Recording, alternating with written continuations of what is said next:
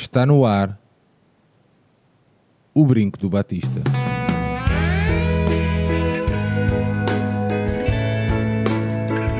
Que viva o Vitor Batista!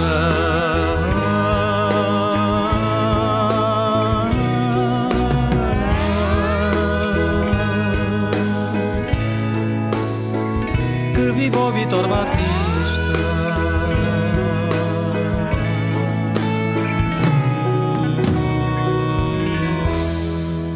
Bem-vindos a este 45 O Brinco do Batista, um podcast do projeto Benfica Independente. O Benfica Independente que tem o seu site em www.benficaindependente.com. Neste 45 episódio falamos de futebol de causas. João Tibério, olá meu amigo, eh, bem-vindo, como é que estamos? Olá. Vamos bem, acho que este é um daqueles episódios que, que faz falta, não é? Faz falta muitas vezes como resposta a quem tantas vezes nos diz que futebol não é política, que não, não confundam essas coisas. E temos um exemplo com 51 anos, e até mais, porque a académica também já é em 67, etc., ahm, em que o, o futebol é o momento máximo de, de fazer política. Portanto, vamos a isso. Muito bem. Aires, olá meu amigo, eh, bem-vindo, está tudo bem? Olá, olá, está tudo bem? Então, tipo, já estamos aqui, eh, já estamos recuperados, tipo, desde o desastre de ontem, ou... estamos recuperados, né? Não estamos, não Foi estamos. uma noite, tipo, foi uma noite muito difícil, por acaso, mas pronto, enfim. É, mas sim, pois, está eu- tudo bem, está tudo eu- bem na medida do E possível. e eu estive em direto no rescaldo do Benfica Independente e, e se calhar mais valia, mais valia não ter feito. Ah, João Tibério, ah, começando então por ti, ah, hoje ah, uma pequena conquista para o movimento do futebol sem género.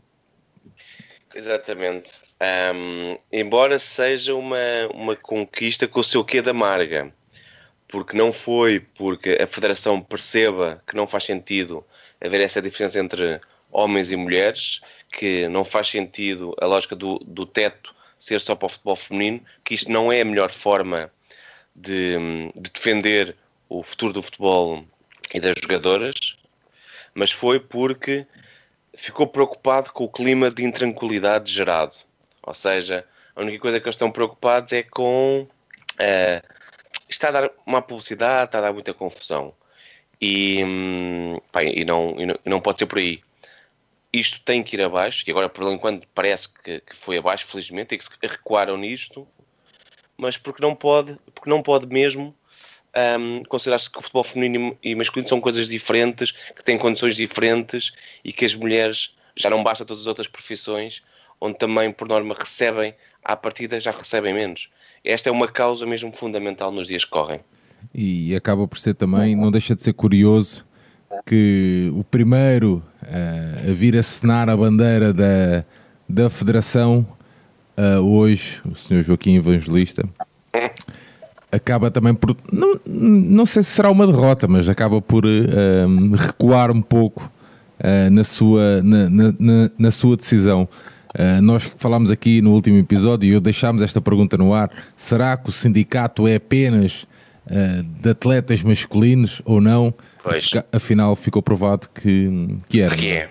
Claro, claro. Esperemos. Infelizmente. É. Entretanto, hoje lia que, que o manifesto, eu gosto muito desta palavra, que o manifesto ah, ah, já tinha 200 atletas, o que é, o que é de louvar. Ah, e esperemos que, que, seja, ah, que- seja uma porta aberta para, para que elas sejam mais ouvidas também, não é? Exatamente. E que a causa, às tantas, é, é fundamental também, tal como na mesma história do, do racismo, que se junte mais gente à causa e que se junte jogadores. Eu, eu gostava de acreditar que os, que homens, que os jogadores também se juntassem à causa. Eu Mas- deixa- deixa-me só referir, deixa só referir que, hum, que uma atleta do Benfica, Marlene, ah, uma das grandes atletas de, de hóquei em patins, ah, também se juntou à causa nas suas, nas suas redes sociais. Portanto, é algo que vai muito além do futebol, não é? É muito. é- é- é- é- usamos esta, esta, esta frase tantas vezes, é muito mais futebol, Mais, não é? exatamente. Sim. Aires, ah, meu amigo, ah, hoje também se assinala ah, o Dia Nacional do Cigano, hoje que, este dia que gravamos, a 24 de, de junho. Junho. Isso mesmo, sim, é o Dia Nacional do, do Cigano. Eu tive aqui a fazer aqui uma pequena pesquisa, uma rápida pesquisa, e é relacionado com o facto de ser também dia, dia de São João Batista.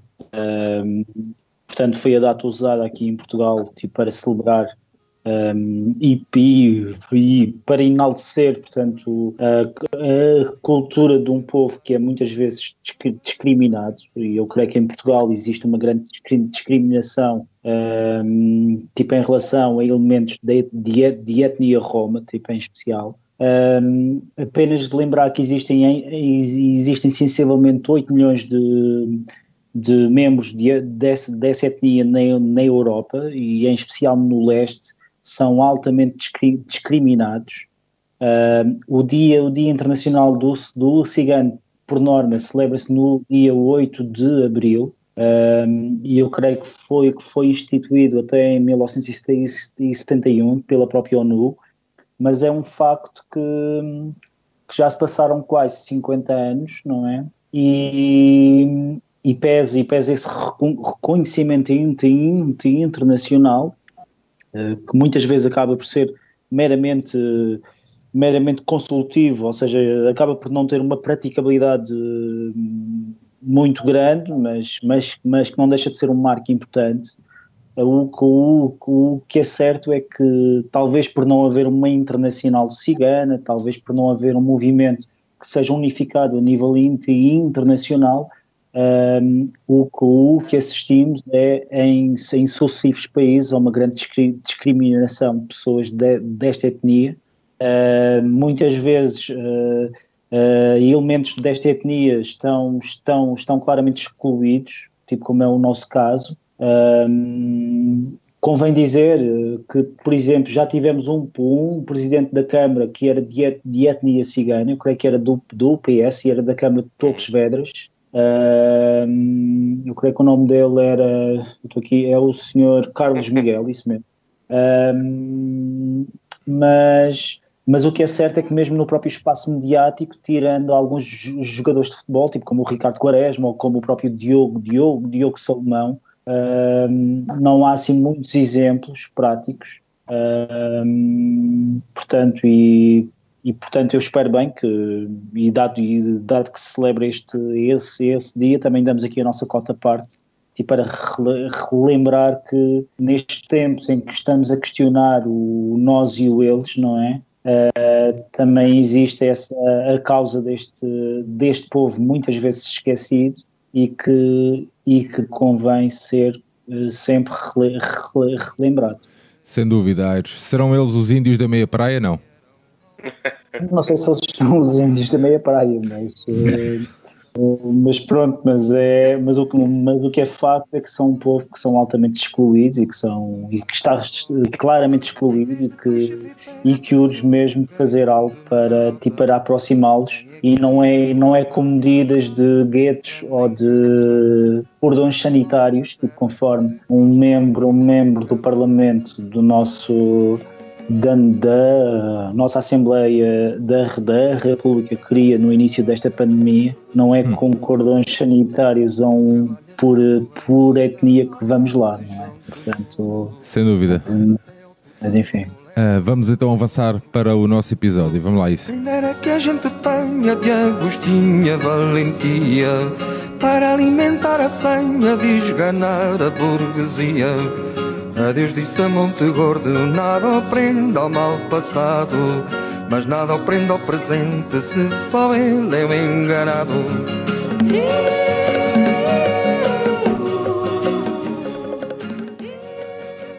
A 22 de junho de 1969 tem lugar a final da Taça de Portugal, a Associação Académica de Coimbra, Sport Lisboa Benfica.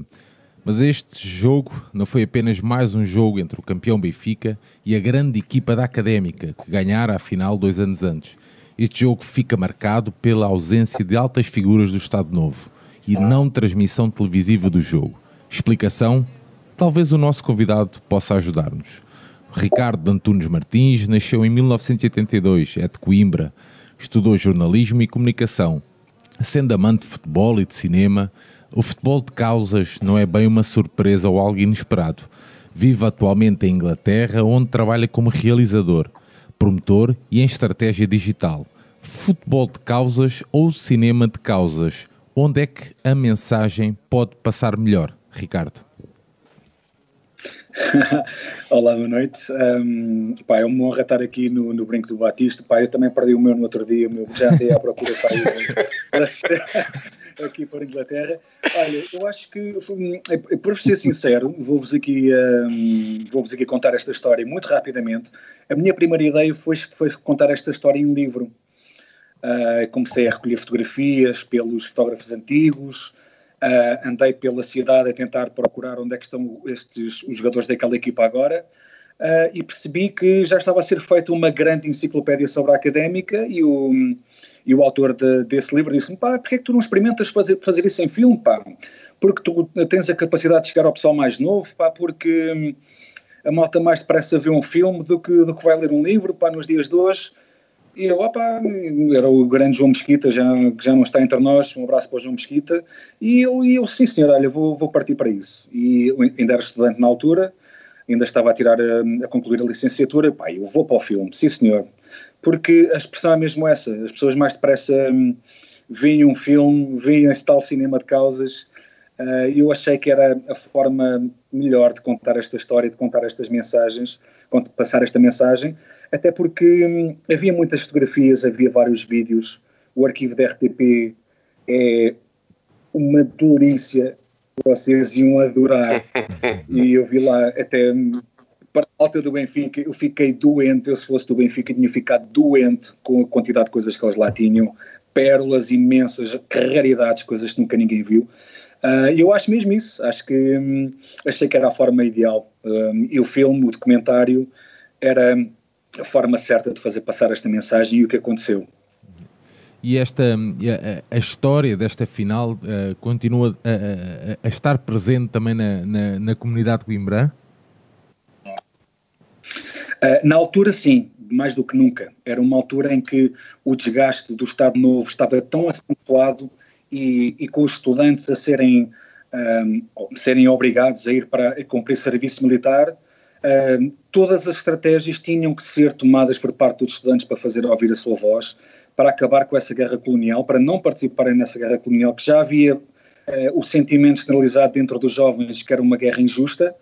Uh, e que o, o, que se pretendia era, era um melhor ensino, uma, uma universidade pública melhor, uh, melhor acesso às, às, condições económicas, o acesso uh, de todos ao, ao, ensino e à cultura, uh, e que isso era absolutamente estrangulado por um regime ditatorial na altura, pá, que asfixiava a democracia, asfixiava a palavra dos estudantes, a voz dos, dos estudantes, e até que houve aquele, aquele fatídico dia em 69 em que o Alberto Martins, uh, no, na inauguração do edifício das matemáticas, com uh, o, o presidente da, da República, Américo Tomás, e com o ministro da, da Educação, Germano Saraiva, em que dão a palavra a toda a gente e não há ninguém a falar em representação dos estudantes que ele pede para falar. E a partir daí os, os, os, jogadores da académica, eles próprios estudantes, que conviviam com eles e eram estudantes que os iam apoiar ao, estádio e os jogadores eram eles próprios estudantes, pá, eles sentiram aquela comoção dentro deles próprios e eles tiveram que, epá, nós também somos estudantes, nós também estamos a sentir isto na pele, nós também estamos aqui a correr riscos de ir para, de ir para uma guerra injusta, e eles próprios tiveram que tomar na sua mão eh, essa luta. E então iam para os jogos, por exemplo, o jogo também a final da taça contra o Sporting em Alvalade, eh, entraram com um adesivo por cima do, do emblema, com a, a, a capa eh, descaída nos ombros em sinal de luto, e essas questões foram galvanizando os estudantes e até a opinião pública que estava silenciosa, não sabia o que é que se estava a passar, e por via do futebol a luta dos estudantes conseguiu chegar à, à massa, à população em geral, e por paradoxal que seja, eh, o Portugal ficou a saber o que é que se estava a passar por via do futebol, e foi um exemplo bonito de, de, de como o futebol e a política podem estar, uh, podem estar de mãos dadas. E, e, por causa disso, de toda essa tremenda luta que se gerou, quer em Coimbra, quer fora, fez com que o próprio Presidente da República, pela primeira vez na história da Taça de Portugal, não estivesse presente no estádio. Uh, pá, teve medo, claro que sim, porque era, era previsível. Uma, uma, uma população, a estudantada de Coimbra toda em peso naquele estádio, uh, ainda por cima mesclada em, em, todo, em todo o estádio, não é como hoje em dia, que é um setor para um clube, outro setor para outro, estava mesclado e eles sabiam que havia panfletos, panfletos e faixas que eram passadas de mão em mão, ou seja, mesmo o, o adepto do Benfica poderia não estar a saber o que é que estava a acontecer, viu-se também envolvido num comício e, e, muitas pessoas adeptas do Benfica batiam palmas aos jogadores da Académica e tenho muitos testemunhos de, de pessoas célebres do Benfica enquanto se eu fazer o futebol de causas, o Eusébio, por exemplo, o Simões, por exemplo, que, que me disseram isso mesmo, opa, nós vimos ali envolvidos num comício e a certa altura nós estávamos a duvidar até da própria cor da camisola porque simpatizávamos com a causa. Eu achei isso absolutamente delicioso. Em, em, desculpa, Sérgio, não, Sérgio. Não, vai. Eh, não, ia só, ia só, ia só é, é, acho, acho curioso o, o Ricardo uh, referir comício, estás a ver? Porque, embora seja uma palavra proibida à época, não é? Mas, mas era uma palavra proibida, mas, mas o que, a partir do momento em que se fez política ali, não é? E eu, eu comentava com um dos nossos convidados mais à frente que e é engraçado o Ricardo falar no Eusébio, porque o Eusébio parece que foi o único que não quis fazer política e quis marcar o seu golo, e apesar disso tudo, ao fim do dia ele estava lá para marcar um golo. Mas acho que há umas declarações também do Simões que diz, que diz exatamente isso: que nós percebemos que alguma coisa de estranho se passava na forma como a académica estava a entrar, mas que depois nós fizemos parte daquilo, e, e há uma imagem poderosa que é a, a troca de camisolas no fim, não é? uh, em que de repente já não se sabe quem é que é quem, porque são todos pela mesma, pela mesma causa.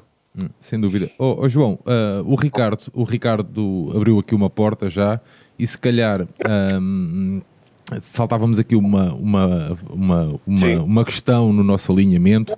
Uh, que o, o, Ricardo fala aqui no Dr. Alberto Martins, se calhar uh, inseríamos já esta, este, este nosso primeiro convidado. Queres, sim, sim, queres fazer uma introdução?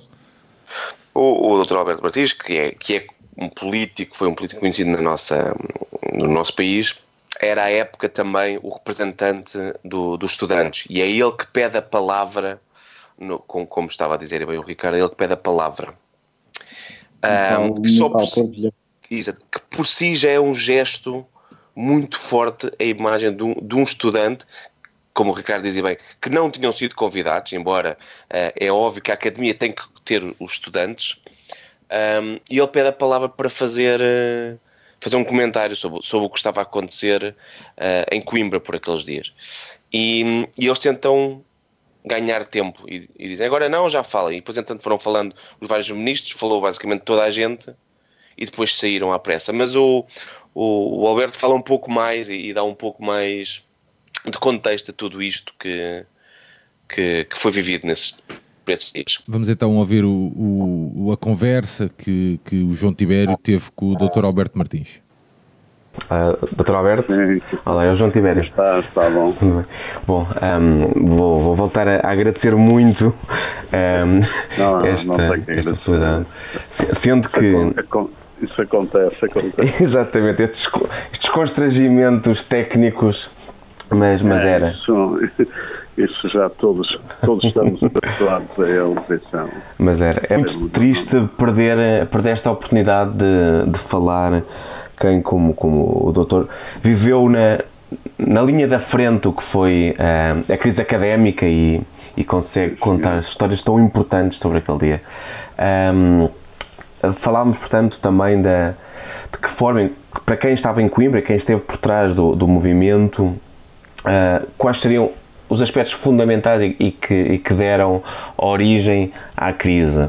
E perguntava se, se, se havia em alguma herança da crise de 62, se os, se, o, se os rumos e se as conversas e as palavras e ideias que vinham do maio de 68 franceses tinham também uma, uma justificação, ou seja, porque era uma crise também estudantil que se alargou à sociedade, se era o contexto de uma guerra colonial que se estava a tornar cada vez mais violenta e a ceifar mais vidas entre os mais jovens, era um pouco de tudo?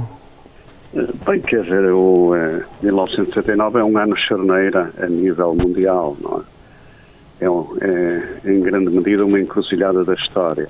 Eh, em Portugal, à queda de a substituição queda do Salazar, a substituição por Marcelo Caetano, portanto é uma ruptura interna ao regime por força das circunstâncias e estamos numa situação particular que é um, é um, é um país que vive numa ditadura, com uma guerra colonial, com um país pobre, analfabeto, subdesenvolvido, eh, com graves problemas sociais. Eh, a partir dos anos 60 há uma imigração em, em massa, centenas de milhares de pessoas eh, que fogem à fome e à miséria de Portugal e vão para a Europa, os nossos imigrantes, que têm uma resistência heroica nesses países e em Portugal numa situação de grandes dificuldades e, a crise de 69 em Coimbra.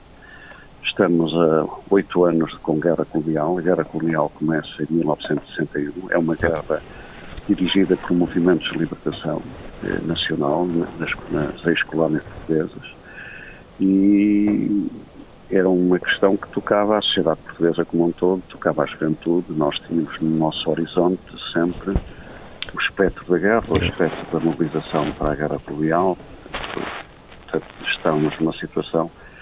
E, como digo, é uma encruzilhada da história porque os ventos da história, maio de 68 em França, a guerra do Vietnã nos Estados Unidos, é o início da derrota do, dos Estados Unidos na guerra do Vietnã. Aliás, em Portugal falava-se mais do que se passava em França no Vietnã, do que, próprio no Vietnã, do que propriamente o que se passava em Portugal. Nas é? nossas colónias, exato.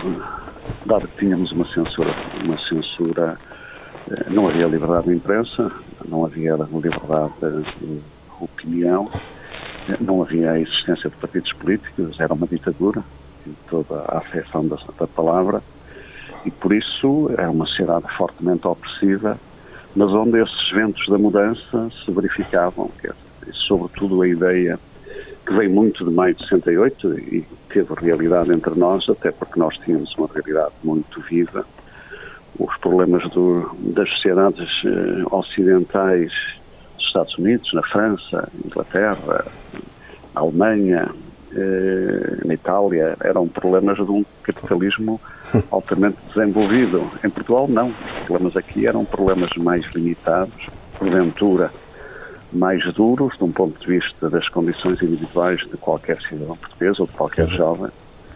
E, e por isso, essa encruzilhada da história também passou por aqui, sobretudo a ideia de que os jovens eram protagonistas da história, sendo que os jovens portugueses eram necessariamente protagonistas porque eram sobretudo os agentes de uma guerra colonial que eram, eram servidores com a qual muitos se revelavam.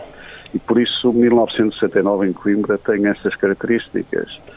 É, uma, é algo que corresponde à luta de sucessivas gerações de portugueses e de estudantes, portanto tudo está ligado a tudo, naturalmente, na história como na vida, e 69 tem a ver com maio de 68 em França, com o que se passa a nível mundial, tem a ver com 1960 em Portugal, com 58 Humberto Delgado, que é a luta de resistência do povo português e de setores de vanguarda do povo português sempre existiu. Agora, se há uma característica particular que posso associar à luta dos estudantes de Coimbra em 1969 é ter sido uma, uma luta de massas, uma luta que envolveu toda a universidade toda a cidade de Coimbra também, não é? Que a cidade de Coimbra estava com estudantes presos. Sim, sim, é uma luta que, como eu digo muitas vezes, e os meus colegas eh, também o dizem e viveram, o, a luta dos estudantes de Coimbra em 19 é uma luta que se inseriu da universidade, que passou para estudantes e professores. Eh, foi uma luta de normatização da Universidade de Coimbra, corte, não, é muito relevante na sociedade portuguesa, das mulheres, as mulheres estudantes. 45% dos 9 mil estudantes da Universidade de Coimbra eram mulheres. Note que na altura o número de estudantes universitários em Portugal era à volta de 45 mil. Coimbra tinha cerca de 25% de estudantes portugueses universitários. E essa luta foi uma luta muito importante, foi, como eu costumo dizer, foi um afluente do rio da história que passou no 25 de Abril. Exato, exatamente, exatamente. Ok, uh, e hum, porque, porque pensei que Coimbra poderia ser uma uh, junção também às vezes de aquele polo académico de alguma elite, ou seja, uh, haveria era, era onde confluíam elites eventualmente conseguia, porque é importante também não esquecer que em Portugal ir para a universidade não era realmente para todos e, e portanto havia um investimento ou já se fazia parte de uma elite económica ou haveria um investimento e, e é. Sim, é, é, é, a universidade, então como agora, mas sobretudo então, era a segregação social na universidade portuguesa era muito intensa, não é? Quer dizer, os, os oriundos das classes mais pobres, trabalhadores, era um número muito minoritário. A universidade era uma universidade elitista, digamos, no ponto de vista da segregação social e, ao mesmo tempo, constituía também, digamos, as futuras elites políticas que dirigiam o país e, portanto, tinham essa natureza também, mas nunca podemos esquecer que a universidade reflete os problemas do que, que se passa na universidade, reflete os problemas do povo, do povo português e das dificuldades do povo português, sendo certo que no plano social eh, a universidade revelava uma grande segregação social, dizer, isso é indiscutível. Claro. E, e, na universidade refletiam-se, então, de forma muito direta e imediata, as contradições que existiam ao nível do regime da ditadura, entre os setores mais tecnocráticas e que nos fins dos anos 60 começavam a evidenciar a necessidade de mudança do próprio, das próprias forças internas ao regime da ditadura e, e setores eh, arcaicos, tradicionais, eh, setores eh, que sustentaram eh, em grande medida a guerra colonial e a obstinação do Salazar em abrir qualquer espaço de diálogo com os movimentos de libertação, que na, na primeira fase foi possível. Sim. Quando, passando para, sua tentativa, para, para, para, o momento em que pediu a palavra, na forma mais cuidadosa, porque sabia que era um risco, uh, e, e, como se veio a confirmar, por exemplo, no, no caso da sua prisão nessa mesma noite, um, havia uma noção das consequências, ou seja, tinha sido tudo falado a Associação Académica tinha dito, ok, se possível uh, iremos pedir a palavra, iremos tentar falar. Havia noção do peso simbólico disso, desse gesto? Bem, quer dizer, a, a, consciência de que era um ato de ruptura, que era um ato forte, que era um ato que punha em causa, uh, digamos, a, uma situação tradicional na universidade, isso fazia. Quer dizer, eu tinha consciência de que era um ato que envolvia grandes riscos. E, quer dizer, eu próprio quando me foi eh, pelos meus colegas e, e numa decisão em que, em que, eu próprio participei, eh, foi decidido pedir a palavra em nome dos estudantes ao, ao chefe do Estado, eu tinha a noção de que era um, era um ato de, de risco, era um risco calculado, naturalmente, que não tinha na altura e na circunstância uma apreciação das, das consequências em todas as suas dimensões. Eh, no fundo, quando pedi a palavra, eu tinha a noção de que me poderiam eh, agredir, eh, proibir, prender e, eventualmente, até no limite, depois de ter pedido a palavra, até admitir a hipótese de ter sido dada, de ser dada a palavra, o que não foi.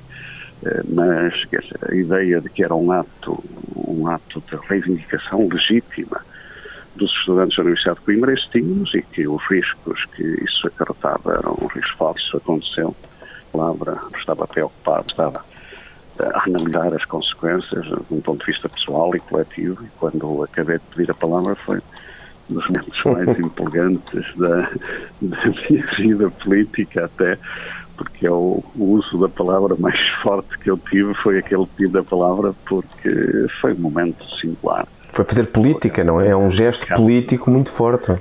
Sim, é um gesto político forte. Eu acabo de pedir a palavra, tenho uma salva de palmas brutal pelos estudantes que estavam, que, emocionante. Eu, nessa altura voei, não é? Quer dizer, cumpri a honra da academia, cumpri os desígnios da academia, estava. Foi um momento muito forte. O Américo Tomás, o chefe do Estado, na altura, surpreendido e perplexo, como toda, toda a gente que estava na, que enchia a sala por completo, sobretudo os estudantes que estavam no número avassalador na sala há algum momento de grande perplexidade, ele responde, mas agora falam nestas obras públicas, Eu fico na dúvida se me é dada a palavra no fim da sessão, ou melhor, o chefe de Estado interrompe a sessão de forma atabalhoada, com todos os outros, praticamente em fuga, e, e, os meus colegas começam todos a queremos falar, queremos falar, queremos falar. É, é o momento que, aliás, está registado fonograficamente é. e até televisivamente, é um momento frutíssimo, uma situação. Eh, a ditadura era em público desafiada pela, pela sua juventude, pela juventude portuguesa, pela juventude deste país, de forma brutal, não é? E pronto, depois disso há uma série de acontecimentos, há greve às aulas, porque as medidas repressivas continuaram em crescendo. Houve processos disciplinares, prisão, processos disciplinares, depois houve greve às aulas, uh, greve a exames, no, é, no é, é, exames. É que se juntou os próprios professores, não é? Num, num acto. Sim, sim, os professores, uh, a partir de certa altura, há uma grande, há uma grande solidariedade por parte dos professores da universidade. Foi a luta tornou-se, de facto, um movimento dos estudantes, mas é que os professores solidarizaram de uma forma muito forte. Até a cidade de Coimbra, eh, houve grandes manifestações na cidade de Coimbra que acolheu com grande simpatia os seus estudantes e, bem, há um momento único, não é? Que é o melhor, há vários momentos, podemos dizer que há vários momentos únicos, passa a expressão, mas o início da greve a exames, a Coimbra é uma cidade sitiada, com cães polícias, a Polícia de Segurança Pública, PID, Guarda Republicana, a cavalo e jipes com arame farpado, Coimbra é esquadrinhada de, le, de les a les e, e os estudantes viajam. E depois há esse momento singular também, eh, que é de transmissão pública da nossa mensagem, das nossas opções, que é a final da Traça de Portugal, no Jamor, em 22 de junho, Académica Benfica, que é um momento também muito exaltante de transmissão da nossa mensagem, da nossa luta. Nós não podemos esquecer que Portugal era uma ditadura com censura e os raros momentos em que os estudantes podiam transmitir, para além da, da transmissão oral, familiar, aos amigos, eh, que começou especialmente pelo anúncio do, do Ministro da Educação Nacional, Hermano Saraiva, passado dias depois de 17 de Abril, eh, inesperadamente venham anunciar, anunciar, ao país que há graves acontecimentos que estão a passar na Universidade de Coimbra. Prestou-nos um grande serviço com esse anúncio público, em termos da passagem pública e nacional da nossa mensagem, mas dizendo que a ordem vai ser uh, inexoravelmente mantida na Universidade de Coimbra. Eh, enganou-se, continuou a gravar as aulas. E chamou a atenção. Eu regresso a exames fantástica e um movimento excepcional de solidariedade. E, portanto, esse foi um momento muito importante, o, esse, o erro, o erro do, do ministro. Um, e depois a forma como a, a, equipa de futebol se une também é importante, ou seja, dizia-se à época que já atendendo à final anterior, a académica era, era um, uma equipa de causas, não é? era uma equipa politizada. Sim, sim. Sim, é. Bem, a, Associação Académica de Coimbra, no futebol, era composta por estudantes universitários, portanto, esmagadoramente maioria de estudantes.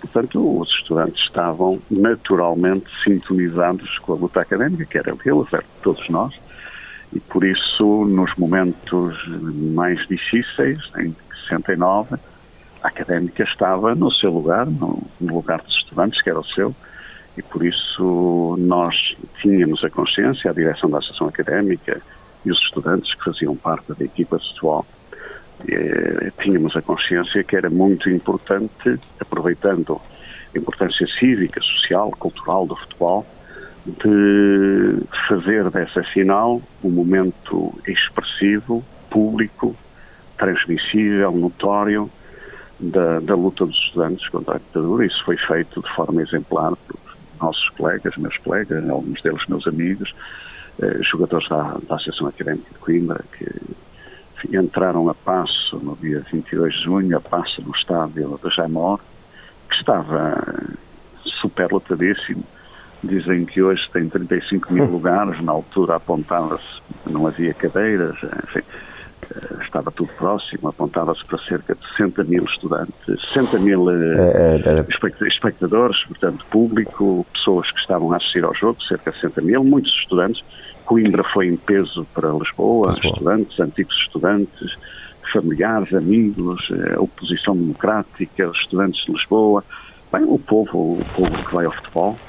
Sim. E durante o a académica entrou dessa forma, passo lento, pesado, com capa sobre os ombros, para manifestar o luto académico e, surpreendentemente, bem, surpreendentemente, ou melhor, o governo e o Estado e a ditadura com medo não esteve presente, contrariamente ao habitual, o Presidente da República, o chefe de Estado, os membros do governo, ministros e, e a, taça acabou por ser atribuída na final por um diretor-geral do ensino superior, porque tiveram medo das consequências e, e, e foi um momento brutal. A, a, meio do jogo nós fizemos circular um conjunto de tarjas eh, de pano, eh, menos polícias, Universidade Livre, Universidade ao Povo, estão 36 estudantes presos, liberdade, menos, mais liberdade, mais ensino, mais liberdade, menos polícias, enfim,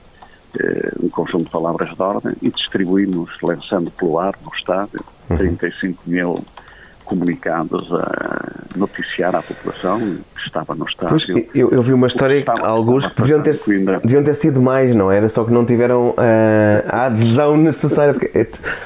Ou ficaram que. Não, nós, queremos, nós, a nossa ideia era distribuirmos 100 mil, mas houve, houve dificuldades de de conseguir congregar todos os meios para obter isso que tinham que ser. E foram impressos claro. em Lisboa, com a solidariedade de muitas das associações, de estudantes de Lisboa. Como é que, uma pergunta muito prática, como é que se comunicava na altura em que um, como é que se conseguia fazer a comunicação? Não havia redes sociais, os telefones provavelmente estariam a ser escutados.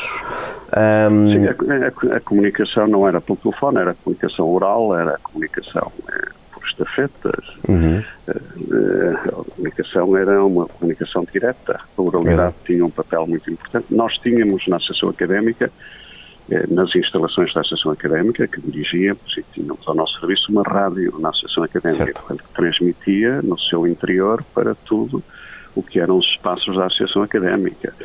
Eh, por outro lado, nós próprios, alguns estudantes, quando foi, por exemplo, a, a greve a exames, a polícia transmitia em código as suas ordens e nós tínhamos um centro secreto numa república.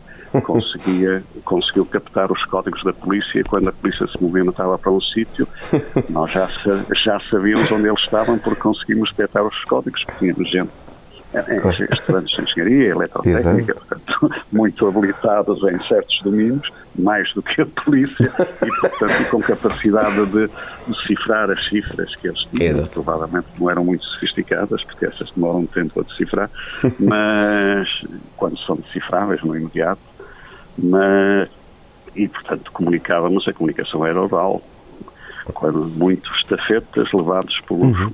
raros carros dos estudantes, na altura estudante universitário com carro era uma realidade, no Portugal de então, Exato. mas a, eh, a comunicação era oral.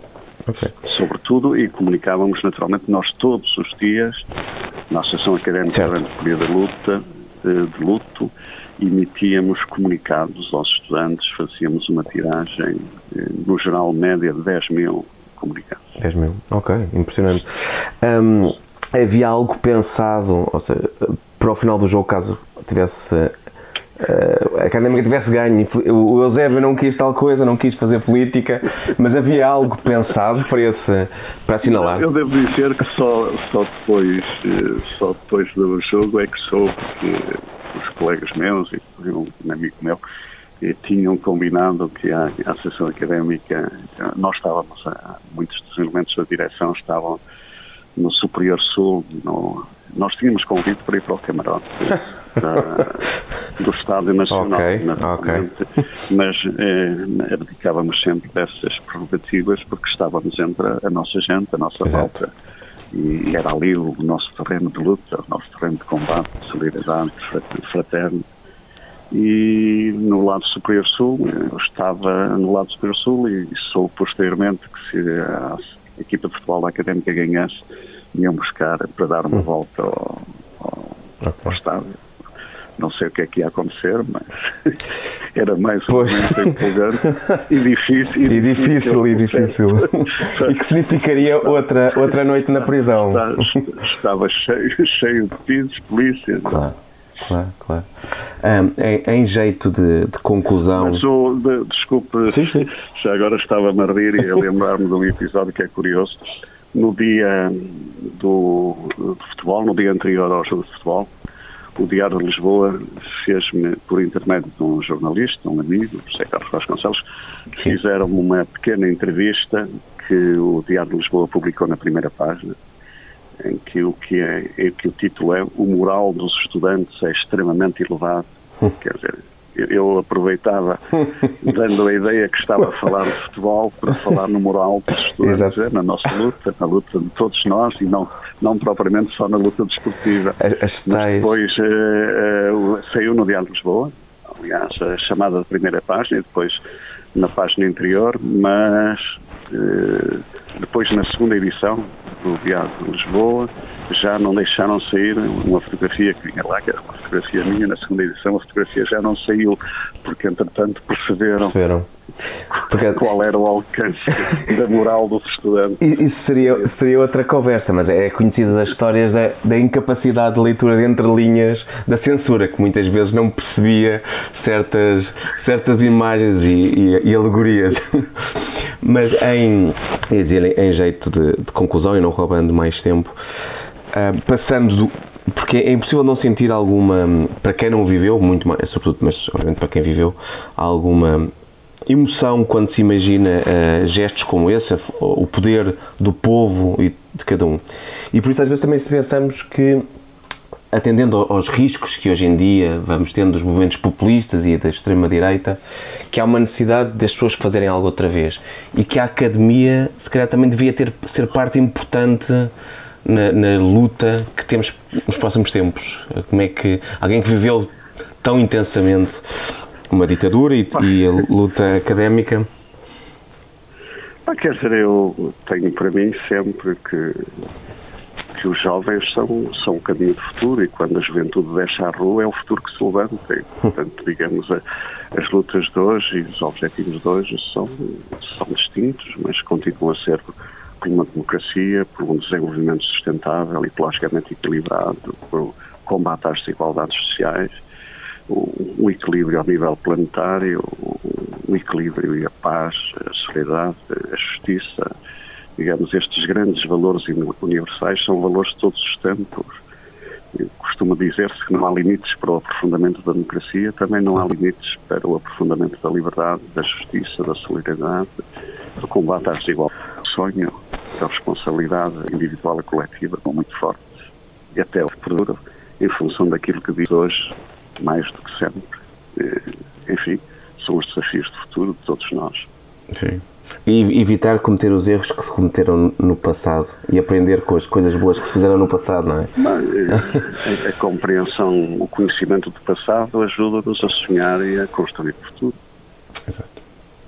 Isso mesmo. É, é essa, é essa muito a ideia também deste episódio, acaba por ser olharmos e aprendermos com o passado e com as lutas quem, como, como o Dr. Alberto e como muitos outros lutaram pela democracia, pela liberdade e que, hum, e que se aprenda na história o que precisamos de saber para evitar algo pior no futuro. Agradeço-lhe mais uma vez, ah, pela segunda vez, a disponibilidade, a disponibilidade para, para nos ensinar um pouco e contar um pouco. Não, eh, isso são, eh, são momentos, momentos de, das lutas coletivas. Isto não são, não são momentos, são momentos coletivos, gregários. Foram grandes movimentos coletivos que ajudaram a mudar o nosso país e ajudaram a mudar a nossa vida todos nós e que mudaram a nossa vida desde logo.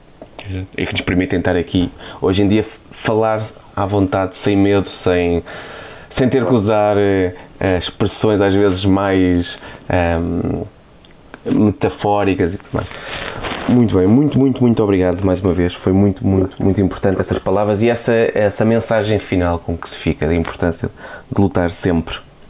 Muito obrigado. Obrigado. Obrigado. Obrigado. Até breve. Tá. João, um, antes de, de, de dares aqui uma pequena, uma pequena nota também sobre a conversa, uh, agradecer ao João Martins, uh, jornalista da, da BTV, que tão amavelmente nos cedeu o número do pai uh, para que nós pudéssemos, de alguma forma, também agradecer aqui o, o nosso episódio. É, é, obviamente agradecer, agradecer a gentileza também do próprio uh, Alberto Martins, que teve que falar duas vezes por motivos técnicos, um, mas que, que, ambas as conversas sobre o mesmo tema, cada uma traz o seu. Os, os, seus momentos especiais. Eu tive a sorte de ouvir as duas, vocês não, mas. mas, mas, mas há, aqui, há aqui ideias muito importantes, não só a descrever, a descrever como, é que, como aquele gesto foi simbólico, como a, a, luta pela, pela liberdade de poder falar foi importante, a forma como a cidade de Coimbra. O próprio contexto histórico também, a nível internacional e nacional. Exatamente. Exatamente, porque quando eu pergunto se foi o maio de 68 ou crise de 62, ele explica que não, que é tudo, que envolve a guerra colonial, envolve tudo. Ou seja, Coimbra era naquele momento, tinha que, tem que acontecer ali. Era Coimbra que tinha uma intelectualidade, tinha muito mais, tinha pessoas que tinham medo de ir para a guerra e isso era válido para os alunos, para os jogadores de futebol, como dizia há pouco o Ricardo. Um, tu, to, toda a gente estava naquele pedido de palavra, toda a gente queria falar. Ah, é, é é, quase mais do que isso, deixa-me só interromper para te claro. contar esta chega. Vamos imaginar, para mim, eh, o homem, a pessoa, vale tanto mais quanto melhor conseguir interpretar e perceber e estar à altura do momento histórico em que está a viver. Vamos imaginar o jovem Alberto Martins, nos seus 20 anos, perante a maior figura do Estado, em plena ditadura, com uma guerra colonial levantar-se à frente do presidente, ter essa lata e levantar-se em nome dos estudantes da, da, da Associação Académica de Coimbra, peço licença para falar. Amigos, isto para mim é o desarme máximo. É, para mim isto é estar à altura do momento histórico. Isto para mim é inacreditável. Porque ele não estava sozinho, no fundo, porque ele simbolicamente era a voz de muitos e, e hum, claro que depois quem Exato. foi bater com os costados nessa noite à prisão foi ele. Mas, mas, mas havia muita gente ali. Ali por trás havia, havia muita gente. É, é muito importante. E depois é aqui também uma, uma mensagem de esperança, e, e, e ele refere muito que somos os, nós os jovens, nós à, frente devemos falar sobre isso, mas somos nós os jovens que temos a obrigação e temos a energia ainda de lutar pela, pelas liberdades e lutar pela democracia pá, e, não, e não podemos nunca virar a, a cara à luta. Uh, Ricardo, uh, voltando aqui um bocadinho ao, ao, ao filme, um, quais, quais, as principais dificuldades na, na concretização aqui que, que encontraste? Bem, um, tinha quase tudo a ver com um, a minha falta de, de, de, peso social. Era apenas um estudante e a maioria de, dos jogadores da Académica uh, à data, estamos a falar em 2009, 2008, 2007, 2008, 2009, uh, olhavam para mim, pá, então, okay, está aqui um garoto pá, da universidade, pá, vai, vai aqui, quer, quer as nossas fotos, pá, quer ter umas entrevistas. Epá, eu ligava-lhes, sei lá, às vezes duas vezes por semana, e por favor, veja lá se tem aquele recorte do jornal, pá, por favor, veja lá se tem aquela foto. Oh, doutor, veja lá. E depois, nós estamos só a falar de de craques de futebol que disputavam títulos com o Benfica. Aquela equipa disputou o título e ficou em segundo lugar em 65 com o Benfica campeão europeu. Atenção, estamos a falar de uma equipaço também. Um, e, e, e, aquela equipa acabou toda por se formar, ou seja, e hoje em dia são grandes pilares da sociedade de Coimbra, são médicos, chefes de serviço, são pessoas altamente um, bem vistas em Coimbra, e, e, não só esse estatuto social deles, de médicos, de, de advogados, de, de, tudo, e também ex-jogadores com, com um lastro futbolístico também muito interessante. O Manuel António, que, que conseguiu ser, ter uma bola de prata num ano que o José lhe dá uma tal, uma tal borla. É? uh, são essas situações, então foi, foi, foi muito difícil. As, as dificuldades foram essas. Foi de, de ser uh, um jovenzinho um, atrás do, do, dos doutores futebolistas, foi isso. Mas de resto, tive muita sorte com os, os, fotógrafos em Coimbra, tive muita sorte com a RTP e depois tive muita sorte com a minha produtora, a Persona Não Grata, que hum, acabou por me emprestar os meios e as pessoas e toda a boa vontade e toda a paciência para lidar comigo e para, para construir aquele trabalho. E foi, foi um daqueles casos em que o documentário vai, a história vai fugindo ao planeado, ou conseguiste sempre manter, eu quero contar esta história? Ou, ou vontade às vezes começar a contar outras histórias? Olha, excelente pergunta. E hum, na minha máxima humildade eu vou ter que dizer que sim, vou ter que admitir, porque eu tinha estudado aquilo ao máximo, ao pormenor e o que é que aconteceu e o que é que foi e os livros que há sobre isto e então, compilando tudo, eu tinha uma ideia do que é que era, tudo o que se tinha passado, mas afinal havia tanta coisa que nunca foi escrita, que nunca foi dita. Os próprios intervenientes contaram-me coisas que nunca tinham contado a ninguém, que nunca tinham, alguns nunca tinham desabafado, porque alguns deles tinham uh, ainda alguma, alguma dor emocional por, para falar daquele assunto, entendes? Um, que um, à medida que fui construindo as entrevistas, o, filme ganhou uma vida própria e a história ganhou um, talvez a sua verdade própria uh, e eu apenas tive que acrescentar as coisas que me estavam a ser dadas, em vez de ser eu a querer contar uma história, foram os protagonistas que a contaram, por, por isso é que há quase uma ausência total de narrador no filme. Uhum. Okay. E, e, e o que é que te marcou mais na história que gravaste?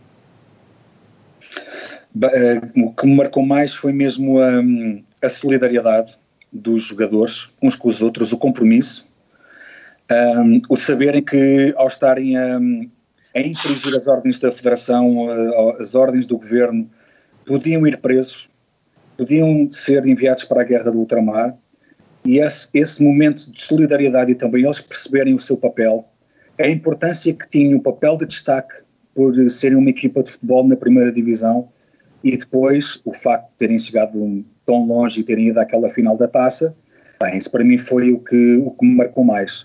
Uh, e depois também a nível pessoal, um, ter conhecido todas aquelas pessoas, ter falado com os antigos jogadores, ter falado com os políticos, ter falado com toda aquela gente, ter acesso e ter mergulhado na, na, na história, isso para mim é, é algo que hum, não consigo nem sequer ter palavras, é uma honra tremenda, foi um ensinamento tremendo, um crescimento tremendo, um, pá, e cada vez mais faz sentido. Era, vocês estavam a dizer há pouco, um, se futebol e política não se misturam, aqui ficou provado que sim, uh, e é preciso termos chegado ao ano tão raro de 2020 para termos chegado ao 2020 para estas coisas voltarem a fazer sentido outra vez. Uh, de repente, um, a situação de hoje do futebol feminino volta a ser um, um, um momento-chave em que tiveram que ser os políticos, vários deputados meus amigos, e a pedirem, opá, vai ao Twitter e, e bombardeia isto, pá, porque é inadmissível o que, o que a Federação está a fazer às jogadoras e matar o futebol feminino. Deputados que me ligavam, pessoas de partidos, e, opá, dá para partilhar isto, dá para nos ajudar com isto. Uh, e, e, de repente estamos em 2020 e futebol e política têm, tiveram que voltar a estar juntos e, e eu, eu, tive que voltar a, a, partilhar conteúdo político outra vez relacionado com o futebol, que já não me imaginaria a fazer, não é? Um, e, e, para mais, num dia como o de hoje, no, uh, o dia, dia do cigano, e, e, temos um cigano que é comendador, ou seja, isto hoje para mim é um dia fabuloso. João, vou encerrar. a ter futebol de causas em 2020, diz. Exato. Por acaso tenho uma, uma, uma, dúvida que acho que não ficou ainda bem esclarecida, que é a, a, história, como é que tu tiveste conhecimento da história da final? Ou seja, lembras-te se foi um familiar, se foi a malta da académica que te contou e como, como é que essa história, como é que a, a, história chegou até ti? Ou seja, a história ainda é falada hoje em dia, toda a malta da académica ainda fala disso? Porque a Académica também tem a final de 67, que é igualmente marcante, mas por ter sido a mais longa final das taças de Portugal. E perde, atenção, dissemos no início que tinha ganho, mas perdeu por acaso. Pela ah, vitória de estudo. Sim, sim. Ou para fazer aqui a correção também. Mas sim. Ok, então um, aconteceu na primeira vez uh, que fui, ao, fui ver um jogo de futebol. O primeiro jogo de futebol que fui ver, sempre fui educado desde pequenino. Meu pai, fervoroso adepto do Sporting, Sportingista ferranho, mas por estar a viver em Coimbra, um, acompanhava a académica, ia ver todos os jogos da académica e já era sócio. E meu pai, é, pá, é, é hoje que vens ao futebol, já tens idade finalmente para ires ver um jogo de futebol, 1987. um, uma académica Sporting 1987, equipa do Sporting com, com Manuel Fernandes, Paulinho Cascavéis, um, Vitor Damas, é, pá, é aquela coisa, eu finalmente vou ver, o Sporting com o meu pai, é hoje. Uh, e vamos para, para a bancada dos sócios da académica, porque o meu pai era sócio, e ele, pá, tens de estar caladinho agora e tal porque isto aqui é os sócios, não quer que há problemas e não sei o quê. E à minha volta eu só um, ouvia falar e a Académica é um clube diferente e, um, e, e isso intrigava-me e eu senti de, entre os adeptos da Académica, não tanto nos adeptos do Sporting, que havia ali algo mais diferente. do que futebol, percebes? Uhum. Havia ali algo mais do que futebol um, e então ao, ao, longo dos anos fui tentando perceber esse porquê. Um, e então uh, comecei a, a perceber, que, a tentar perceber o que é que estava a passar. Eu sempre fui muito ligado à história, sempre gosto muito de história, gostei muito de história. Se eu não tivesse tirado jornalismo, tinha tirado história. Um, e então, nessas pesquisas, à procura, de, em busca de fotos, porque tenho uma coleção de fotos da, da académica já, que já vem há muito tempo, e, e começou-me a interessar uh, essa, essa final da taça, uh, já durante a licenciatura, mais precisamente, Epá, eu aí sim, epá, pronto, agora vou conseguir responder também aos adeptos da Académica e ao malta mais nova da Académica, o porquê que eu sou da Académica e porquê é que a Académica é um, é um clube diferente, ou uma instituição diferente, como se diz em Coimbra, já para não disso, mas eh, para responder a essa questão, epá, e também no fundo, acho que fica imortalizado para quem um dia vir o documentário, que seja de Coimbra ou que seja pelas causas, hum, sei lá, é um, um, um pescar de olho um, para ser da académica. E acho que até se calhar vocês, no fundo, eh, vocês se calhar até são do Bolonense a seguir, mas se calhar depois são da académica também. Sim, eu tenho quase uma questão, uh, se, se, me permites. Tu falaste no início que a tua, a tua primeira ideia era fazer um livro, certo? Era estar a escrever um livro, mas depois descobriste que havia alguém a fazer o livro. Que eu creio ser. Eu creio ser a história da académica, ou, ou eu creio ser académica a história do futebol, aliás. Era esse, era esse o livro, certo? É que saiu mais ou menos na mesma altura em que Exatamente. saiu o teu, teu documentário. Tipo, houve, tipo, uma espécie de. Isso mesmo, do João Santana e do João Mesquita, creio. E tipo, houve alguma sinergia entre, os, entre ambos os, os trabalhos, ou seja, eles, eles ajudaram-te e tu ajudaste a eles, ou, ou, foi, ou eram dois projetos tipo, completamente distintos?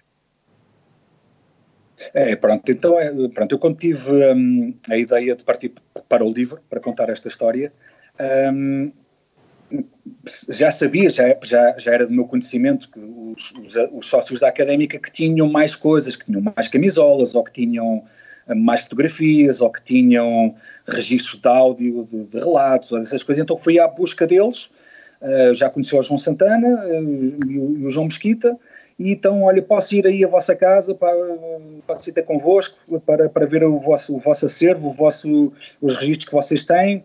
Pá, então porquê? Ah, pá, estou aqui com a ideia de fazer um livro. Ah, pá, pá, pá, vamos lá. Uh, lá, fui ter com, lá fui ter com o João Mesquita e o João Mesquita disse: pá, esquece isso, pá, nós já estamos aqui a fazer eh, aquilo que poderá ser a grande enciclopédia da académica, com okay. todos os jogos, com todos os jogadores, fotografias de todos os jogadores, todos os treinadores que, todas as substituições, todos os gols marcados, todos os presidentes, todos os dirigentes.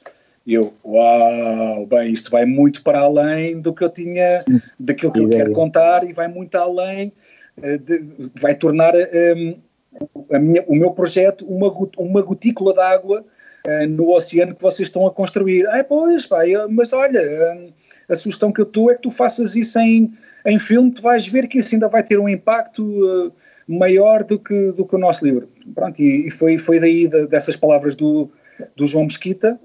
Não tenho a certeza se ele à altura ainda era presidente do Sindicato de Jornalistas, agora não, não consigo precisar, uh, mas foi ele que me, deu a, que me deu a sugestão. Parte para o filme, faz um documentário, tu com os recursos que tu tens, um, parte para cima disso, então foi aí que eu decidi, bom, o futebol de causas vai ser um documentário.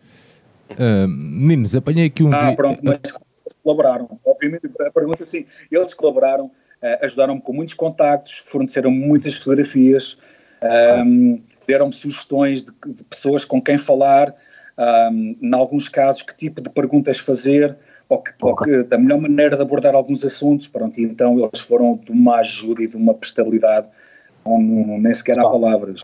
João Mesquita e o João Santana foram brutais. Meninos, apanhei aqui uma, um vídeo uh, aqui no YouTube que, que se calhar queria aqui partilhar convosco. Vamos lá ver se aqui os meios técnicos uh, nos permitem. Espera aí. Vamos lá ver. Tipo o Tibério faz, o Tibério faz. não, para, não, não, vai, não vai ser possível. Uh, era o relato do golo uh, da Académica nesse, nesse jogo. Mas, mas João Tibério. João Alfredo Seguimento. Eu até à procura, por acaso não encontrei. Não encontraste. Um, se calhar, uh, agora que falámos também, um, estávamos a falar também de histórias com o Ricardo, uh, se calhar era importante um, introduzirmos aqui o nosso segundo convidado, não? Sim, um, um dos intervenientes no jogo, uma figura muito importante para o Benfica, obviamente o Tony, o nosso grande Tony, o nosso senhor Mística, mas que também é importante e que também está intimamente ligado à Académica. Ele foi jogador da Académica e, e continua a ter muito carinho pelo, pelo clube de Coimbra. Ele, ele diz isto, ele fala sobre isto. Nenhum, foram logo para o Tony, não pode ir jogador nenhum, foram roubar o Tony à Académica. mas mas ele, ele perguntámos, fizemos algumas perguntas sobre, sobre o jogo, sobre uma questão que me interessava, nos interessava muito, que é no um balneário. Exatamente. Se, se, há uma percepção, uma percepção política um, sobre o que estava a acontecer. Uh, mas, mas vamos ouvir um pouco e já, já voltamos. É isso. Vamos lá então ouvir a conversa de João Tibério, o nosso jornalista, com Tony. Boa tarde, Tony. Um, como tínhamos dito, estamos a gravar hoje um, um, especial sobre a final de 1969, que fez segunda-feira, dia 22, 51 anos. E, e estamos com, a contar com a presença do realizador do documentário Futebol de Causas. Já falámos também com o treinador da Académica na altura, uh, também com o Dr. Alberto Martins, que na altura estava na Associação Académica. E, obviamente, faria todo sentido falarmos com o Tony por ter jogado essa final, por estar em representação do Benfica, mas também por ter uma história com a, com a Associação Académica de Coimbra. Portanto, antes de mais, agradecer a gentileza de testemunhar na primeira mão o que foi esse jogo singular e como se sentiu também a crise académica em Portugal. Começando pelo princípio. Falava-se de política no balneário? Tinha noção do que estava a acontecer em Coimbra? Olha, esta, esta final ela uh, irá marcar uh, as finais das, uh, das, taças, das taças de Portugal, porque ela foi muito mais e teve um significado muito maior do que o aspecto desportivo. Estava, foi para além de um jogo de futebol. E porquê?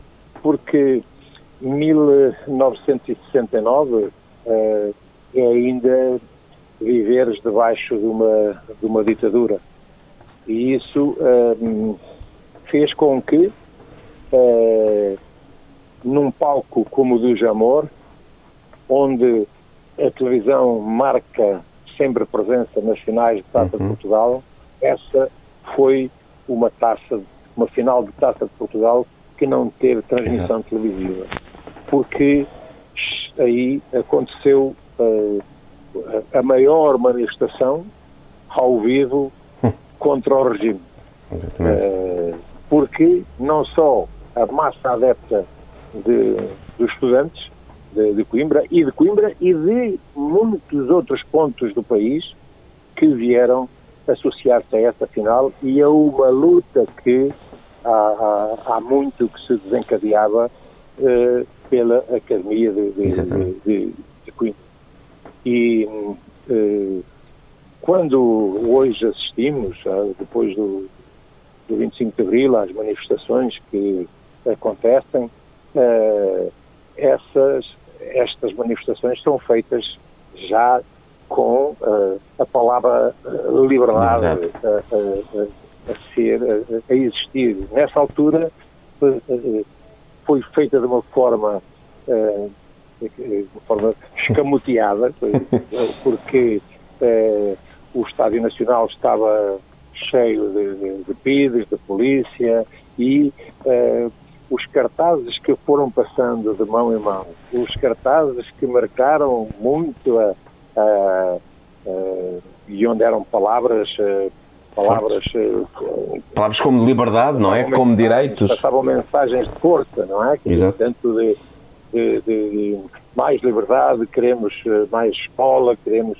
enfim, tudo isso, tudo isso uh, uh, foi, foi, foi passando e claro que uh, os jornais ao outro dia fizeram eco ainda de uma forma encapetada porque a censura existia nessa altura não deixou passar claro. tudo aquilo que aconteceu nesse, nesse jogo. E, e vocês, jogadores, ou seja, vocês, por exemplo, o, o, o Tonico tinha uma ligação especial a claro, Coimbra, tinham noção? Eu, eu, tinha estado ali dois anos antes eh, pela, jogando pela Associação Académica de Coimbra contra o Vitória de Setúbal, uma final também, final com uma história...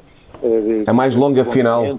A mais longa final. E, e, e dois prolongamentos, coisa que depois uh, nunca mais uh, aconteceu, uma, uma final que tivesse dois, dois, dois prolongamentos. Uh, e, e então, dois anos depois, estava do, do lado oposto, estava do lado do Benfica contra, contra a Académica e sabia, naturalmente, que a forma como uh, a equipa da Académica entrou em campo com, com as capas, a capa e batina, mas uma capa e batina que não traçada. Uhum. Uma capa e batina aberta uhum. é um sinal de protesto. Exato. E isso foi, foi, foi, foi veiculado, portanto, pela entrada da, da, da, da da equipa da Associação Académica de Coimbra e nós, claro, do, do, lado do Benfica, sabíamos também uhum. de que não era normal não haver transmissão televisiva. Pois. Por alguma razão, e só razões de ordem política que eh, fizeram com que essa final não, não, não fosse transmitida. Por isso, eh, eh sem, sem haver, digamos, uma, eh, uma identificação do ponto de vista político do lado, do, digamos, dos jogadores do Benfica, mas eles também se aperceberam claro. Eh, de que, de que, alguma coisa se estava a passar. E, e depois uh, aperceberam-se uh, a entrada em campo, uh, esses tais cartazes espalhados pela, pela, pela, bancada, e depois aquilo que, uh, que depois do jogo foi uma partilha realmente importante. Parecia que tinha sido a académica que tinha ganho a final da taça, porque a troca de camisolas que houve, em que a taça andou nas mãos de, de, de, dos, dos, jogadores da Académica, tudo isso penso que, e com os jogadores do Benfica vestidos com camisolas da Académica, foi, foi realmente uma, uma, uma, um dia que, como digo, marca a história, marca a história das finais da Taça de Portugal e marca também, porque eh, eh, como muitos que sacrificaram as suas vidas eh, pela, para que chegasse o 25 de Abril, aquele dia também é de alguma forma também uma forma de luta que houve e que ajudou com uma pequena porcentagem a derrubar o Estado Simbolicamente, não é? Simbolicamente é muito forte essas imagens. Sim, e... porque seis, seis, cinco anos depois dava-se o 25 de Abril. Portanto, Uh, isso é, é, é digamos, estávamos a viver tempos que anteviam uh, que esse dia da, da, liberdade iria chegar. Iria chegar. Um, muitas vezes há aquela ideia repetida erradamente que o Benfica é o clube do regime, mas eu, eu diria que quando o, o Benfica se junta e, e, e, junta a académica à festa do título, nessa luta de liberdade, desmonta um pouco essa ideia de que o Benfica era o clube do regime.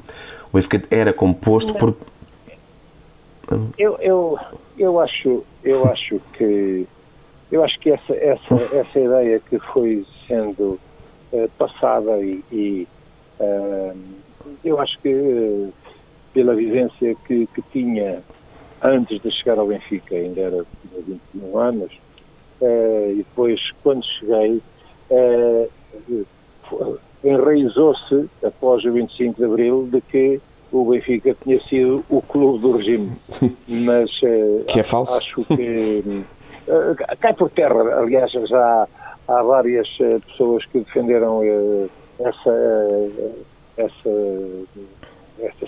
e, e, que têm argumentos para poder esgrimir de que uh, isso era, era, era uma ideia completamente. Um clube que teve eleições. Aliás, até veja que eles uh, nem uh, eles chamavam encarnados Exatamente. Altura, e não vermelhos. Basta, basta esta, o, o, hino, esta... o hino Avante que foi substituído, não é? Um clube que tinha eleições, democráticas, são vários exemplos. Aí mais, mais, mais um mais um argumento para, para poder Exatamente. Uh, dizer e que, uh, e que... de que não, uh, eu acho que quando essa ideia se uh, essa mensagem é passada de uma forma repetida, mesmo que portanto, ela, ela, ela parte de pressupostos já errados, mas depois muitas vezes elas são transformadas em uh, essas mentiras depois transformam-se em, em, em, verdade claro. da forma como, como, como, estão, como são passadas, mas uh, para mim, uh, e, e, vivi isso dentro da... e vivi num período uh, do Benfica da Guerra Colonial, portanto, com muita gente de, de Angola, de, de, Moçambique e da Guiné, jogadores que partilharam o balneário comigo, comigo e fazem parte da história do, do, do, do, do Benfica. Figuras como a. Coluna, não é? Que depois seguem seguem para a luta pela independência que... Sim, sim, sim, sim. sim. E, e, e, isso, isso penso que uh, não, não... que retira, portanto, a, a, essa, essa ideia de que... E até eh, que depois eh, de 74, que os títulos que o Benfica depois conquistou, que já foram menores, porque eh, não posso contabilizá-los, mas, mas que isso daí que depois passasse a haver uma hegemonia maior, portanto, por parte do, do Foco do Porto. Acho que não, não pela minha pela vivência, que era aquela que, que, passando por Coimbra e depois por, por, pelo, pelo, pelo Benfica, ah, não, não, não senti, portanto, que o Benfica fosse um clube de, de, do regime. Aliás, eu cheguei em 68, portanto, cinco ou seis anos depois. Depois cai. Uh, caiu. Cai, cai, cai, cai o, o, o, Estado Novo. O Estado Novo. Voltando um pouco só ao jogo. Uh, tentar compreender realmente se foi um jogo. Hoje em dia é fácil dizer que foi um jogo marcante na história das, das finais e da história de Portugal. Mas vocês, jogadores, tinham, tinham realmente uma noção. A noite anterior foi complicada porque havia essa noção. Um, porque, por exemplo, o, o Eusébio não quer, nunca quer fazer política, né? o trabalho dele é marcar democraticamente a todos e acabou com o sonho da académica ao marcar o golo já no, no prolongamento. Mas tinham vocês uma noção de que, de que realmente estava a acontecer história ali? Eu, eu, penso que, que o, é, os jogadores da, da académica, é, naturalmente que é, para além do aspecto desportivo, portanto, havia aquela vitória daria ainda mais força ao ao movimento, à luta. Ideia, claro. Portanto, uma ideia que já, há muito que havia lutas académicas que vêm do início da década de 70. Não é? 62, a primeira. E, a primeira. Tá, e, e, e, isso, isso o, acredito que, enquanto do lado do, do, do, dos jogadores do Benfica lutavam naturalmente de, de podermos, como sempre, chegar ao fim do jogo e, e, ganhar. Aliás, até é um jogo em que o, o, a vitória assentava perfeitamente ao, à, à, à Associação Académica. Uhum.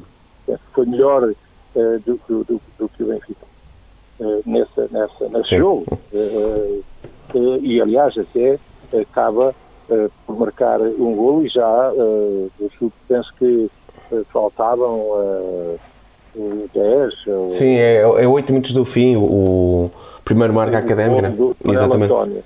E que, e que eh, eh, o, o, pouco tempo depois que faltava é um, um, um, remate, é uma recarga por parte, penso que do Simões, e que dá o, o 1 a 1 e É depois já no prolongamento é, é o a Exatamente. Académica tinha, tinha excelentes jogadores, excelentes jogadores. Eh, e tinha pontificado até um jogador que já tinha que iria estava mais ou menos comprometido no, no ano seguinte com, com, com o Sporting, que era o Nen, o Nen Uhum. que era um jovem de 20, 20 anos, eh, e oriundo de, de, de Moçambique e que pontificava no meio campo com o Pérez, um grande, grande jogador do Sporting e que já estava pela, pela, pela académica, com o, com o Vitor Campos, Mário Campos, eh, Gervásio, tinha, tinha Era uma qualidade. eh, Rocha, era- uma equipa de, de grande, de grande qualidade. E, e então, eh, esse, do, do lado, havia, havia do lado da académica o, o, eh, esse, esse, havia um valor acrescentado. Exato. E, portanto, que era, além de estarem a lutar por ganhar, a ganhar o jogo, eles estavam também, sabiam que essa vitória iria, digamos, eh, eh, Dar a voz. ainda reforçar ainda Claro. mais, portanto, tudo aquilo. Mas eles sabiam também que, independentemente do resultado que, que acontecesse no terreno, havia uma vitória que estava feita, que era aquela que o, o, o, que aquela massa humana, à qual depois eh, aqueles que eram ligados ao regime se associaram. Claro. Portanto, que foram os adeptos do Benfica e que comungaram e que fizeram também correr, eh, passaram-lhe pelas mãos também esses cartazes que, eh, eh, que tinham vindo, portanto, de, de Coimbra. As imagens, eu acho que há duas imagens que marcam isso. É isso, realmente os adeptos a partilharem os, os cartazes e, e as equipas com as camisolas, os jogadores trocarem as camisolas. São imagens muito poderosas. Por isso, é, é, por isso digo que foi muito mais do que as finais, as finais da Taça de Portugal, elas eh, e, e já foram disputadas por eh, clubes eh, de grande dimensão, eh, como os Benficas, os. Sporting, os Portos, já foram clubes com muito menor dimensão, Farense, Exatamente. Estrela da Amadora, Beira-Mar, mas encheram sempre o, o, o, o Estádio Nacional.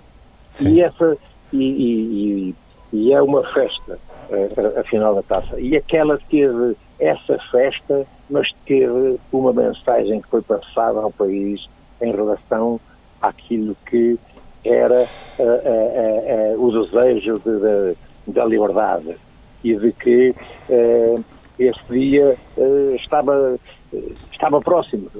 Felizmente que foram cinco anos, não foram mais 40 foram mais. anos, mas foram cinco anos e esta, fica, essa final ficará para a história. Portanto, Sim. ela, ela tem lá uma placa, precisamente, eh, já houve mais de 70 finais e está lá uma placa que, eh, eh, que é que deixa, portanto, ali foi, foi, foi é, e esta final ficou ali assinalada, Final. portanto, É ali, e sabemos quantos eh, Sporting, Benficas, eh, Benficas, Portos, Já se jogaram, claro. E que eh, que arrastaram multidões, mas aquela arrastou essas, na mesma a multidão, mas trazia uma mensagem diferente para, para esse jogo. É, ficamos com, com essa mensagem, porque é mesmo isso. Muito obrigado pela, por esse testemunho tão, tão verdadeiro de quem, de quem esteve, teve o privilégio de fazer a sua parte nesta final ah, marcante. Olha, deixar aqui, deixar aqui a muitos daqueles que eh, partilharam esse dia, esses momentos e que alguns deles já, já partiram, Sim, já, já, cá, já cá não estão, mas que serão sempre uma, uma, uma saudade e que eh, estarão sempre nos, nos nossos corações, no meu, de uma forma Sim. particular, quer daqueles eh, da académica que partiram, quer do Benfica. enfim. ok. Muito obrigado, Tony. Muito obrigado por Tá. estas palavras. Um abraço. Até breve. Um abraço. Um abraço. João, uh, muito amável aqui o Sr. Tony a aceder a. Acho tu... João, que com que ideia que ficaste desta, também desta conversa? Eu também tive a oportunidade de falar com o Tony no, no outro projeto e é sempre muito amável o Tony. Sim, é, é, é, muito prestável e, hum, e, é uma voz tem a vantagem de ter saber muito de futebol porque viveu muito futebol e, e ele próprio assume que por mais finais que passem esta final é qualquer coisa de especial e por isso é que tem uma placa no estádio, por tudo isto. Esta final foi muito especial mesmo, marcou os jogadores. Um, e os jogadores estando mais ou menos politizados, é, é indiscutível que a académica tinha um maior grau de politização, também porque os uhum. próprios uh, uh, jogadores eram estudantes e, e, uma das coisas surpreendentes é naquela equipa, creio, agora não tenho o número de cor, mas só dois ou três, só dois ou três jogadores. Isso, pá, isso é, é surpreendente e, e discutia-se política nas repúblicas. E, certo. E, mesmo, e, e, Benfica, e, a equipa benfiquista acaba por ser levada, a equipa e os adeptos, por esta. Hum, pela, pela política e por, por estar a haver democracia naquele, naquele estádio. E ouvir isso em, em, primeira, em primeira voz, em primeira linha, é sempre, é sempre muito especial. Acho que todos nós ficamos com um pouco de inveja de não ter estado num momento tão, tão, tão especial. Tão marcante, sim, tão marcante. E é, e é só também acrescentar, porque ele também dá uma perspectiva mais. Ele, obviamente, ele tem um grande carinho pelo, pela académica e por Coimbra, não é? Um, mas ele e, ele, e ele, inclusive, esteve presente na tal final em 67, tipo, contra o Setúbal, não é? Dois, dois, dois anos antes. Um, no entanto, é interessante ele dar também a perspectiva do outro lado e, e dá também e é, e é interessante ver daquele lote de jogadores todos, mesmo tipo mesmo Simões, uh, acaba por ser anos mais tarde um dos fundadores do, do sindicato de jogadores em Portugal, tipo o Simões, Eusébio, uh, o próprio Arturo Jorge que vem da Académica também, ou seja, a própria Académica acaba por ser ali um catalisador no futebol desta maior consciente, consciencialização, se é que eu posso usar este palavrão, Uh, Portanto, o que também advém também muito, como, como o João disse, e, e, o próprio Alberto, o próprio Alberto Martins, no outro áudio que a gente ouviu, ele falou muito no, no próprio papel que as próprias repúblicas tinham, o próprio grau de instrução que os próprios jogadores tinham. Um, portanto, essa situação era algo que não era muito, que não tinha par em Portugal, talvez, em, em outras equipas. Um, e até há bem pouco tempo o futebol sempre foi retratado tipo, como uma coisa de grunhos, portanto, e nós, nós próprios aqui padecemos disso, não é? Ainda há muita gente que pensa que quem, quem vai à bola é um grunho, uh, mas, mas é muito interessante ver esse papel dessa, dessa final e, e, mais uma vez agradecer ao, ao grande Tony, que é uma figura que eu estimo muito, uh, portanto, esta, essa, essa participação. Um, Diz-me uma coisa, tu estiveste em República, vivias numa casa normalmente, ainda, ou seja, para saber se, se ainda hoje é, é sentido a importância das repúblicas em termos de discussão política, tudo isto, ou tem-se vindo a perder? Hum, não, eh, eu pensava que sim, eh, por, em, em virtude de, do mundo digital em que vivemos hoje e de um, desde o momento em que vivemos, mas, mas continua a acontecer o mesmo. Repara, eu, eu, eu vivi em Coimbra, agora estou em Inglaterra, mas mesmo quando estava a viver em Coimbra, um, eu pagava uma república, como se fosse outro estudante, e continuava, já com o curso acabado, a ir jantar a repúblicas e fazer parte também dessa, dessa cultura. E aquilo que os jogadores me contaram de, de, daquela académica, mesmo os que foram para o Benfica, para, o caso do Rui Rodrigues, também que foi um jogador fantástico no, no, no, Benfica, o Arthur Jorge, as coisas que eles me contavam, eu também as senti que é pessoas de vários cursos, de vários sítios do país, que a seguir às aulas, naquela hora de jantar, se juntam todos à mesma hora e, e ficam a ver televisão noite fora, a ver filmes noite fora, e as conversas são coisas dos cursos uns dos outros, a ajudar uns aos outros a estudar, a falar de vários temas, a falar de política, a falar de atualidade, a falar dessas coisas sociais, uh, e as temáticas só mudam de, de há 40 anos para agora, porque continua a acontecer o mesmo e as repúblicas continuam a ter uma dinâmica fantástica um, no, que no, que torna a consciência política e a, e a educação cívica do estudante que chega a Coimbra. Uh, isso é uma coisa que para mim deixa sempre emocionado e foi também por isso que eu também continuei a querer fazer, a continuar a vida da República pela, pela, pela, pela vida fora e, e, e, até, e até para vos contar isto, ah, as próprias repúblicas, fui a, a várias delas para, para, para exibir o filme e para, e para conversar sobre o filme em várias repúblicas. Portanto, e qual foi a aceitação, também... Ricardo? Vocês sabem onde é que foi a minha primeira entrevista quando o Futebol de Causas foi lançado? Não faço ideia. Na RUC? Benfica TV, meus caros. Benfica TV. Benfica TV, ótimo, ótimo. Boa, Benfica TV que não, que não irá fazer debates para o próximo embate eleitoral. Mas isso é outra história, gente. Não quero estar a Ricardo, mas qual, qual, foi a, qual foi a aceitação também da malta de, de, das repúblicas quando, quando chegaste lá com o futebol de casas?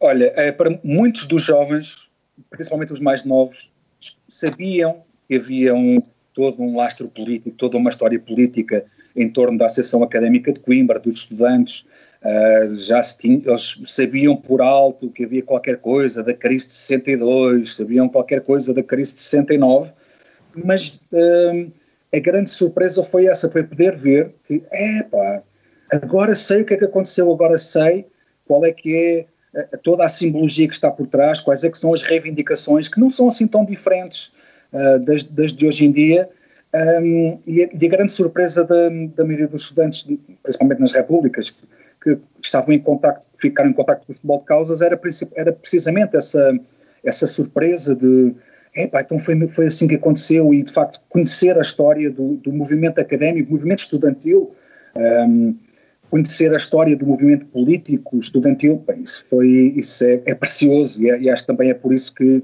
que as repúblicas me chamaram para levar o filme também uh, para uma, de uma certa forma, uh, mostrar aos estudantes que chegam, ano após ano, o que é a academia, o que é o movimento académico, é um movimento estudantil uh, e de que forma é que eles podem crescer e aprender com isso também. Sim. E, e, e já agora, tu achas que, comparando a tua altura com esta altura, uh, tu achas que neste momento, ou seja, a minha, minha, minha pergunta não é, não é voltar aos idos de 60, tipo, estou a comparar de, às tantas tiraste o curso aqui há 10 anos, 20 anos. Um, achas que, que há maior consciência política hoje ou há 20 anos atrás? Tu, tu dizes mais ou menos a mesma coisa? Assim, não, não, não, não, não. mas, uh, mas, ou seja, tu achas que há maior consciência política hoje ou ou achas que, que essa consciencialização eu acho, eu acho que é não. Infelizmente, não. Infelizmente vou ter que responder. Eu aqui também teria aqui. É, é, infelizmente penso que não. Infelizmente penso que, que, que, há menos politização, há menos consciência, menos alerta, menos, estão menos alerta politicamente os, os, os estudantes hoje em dia.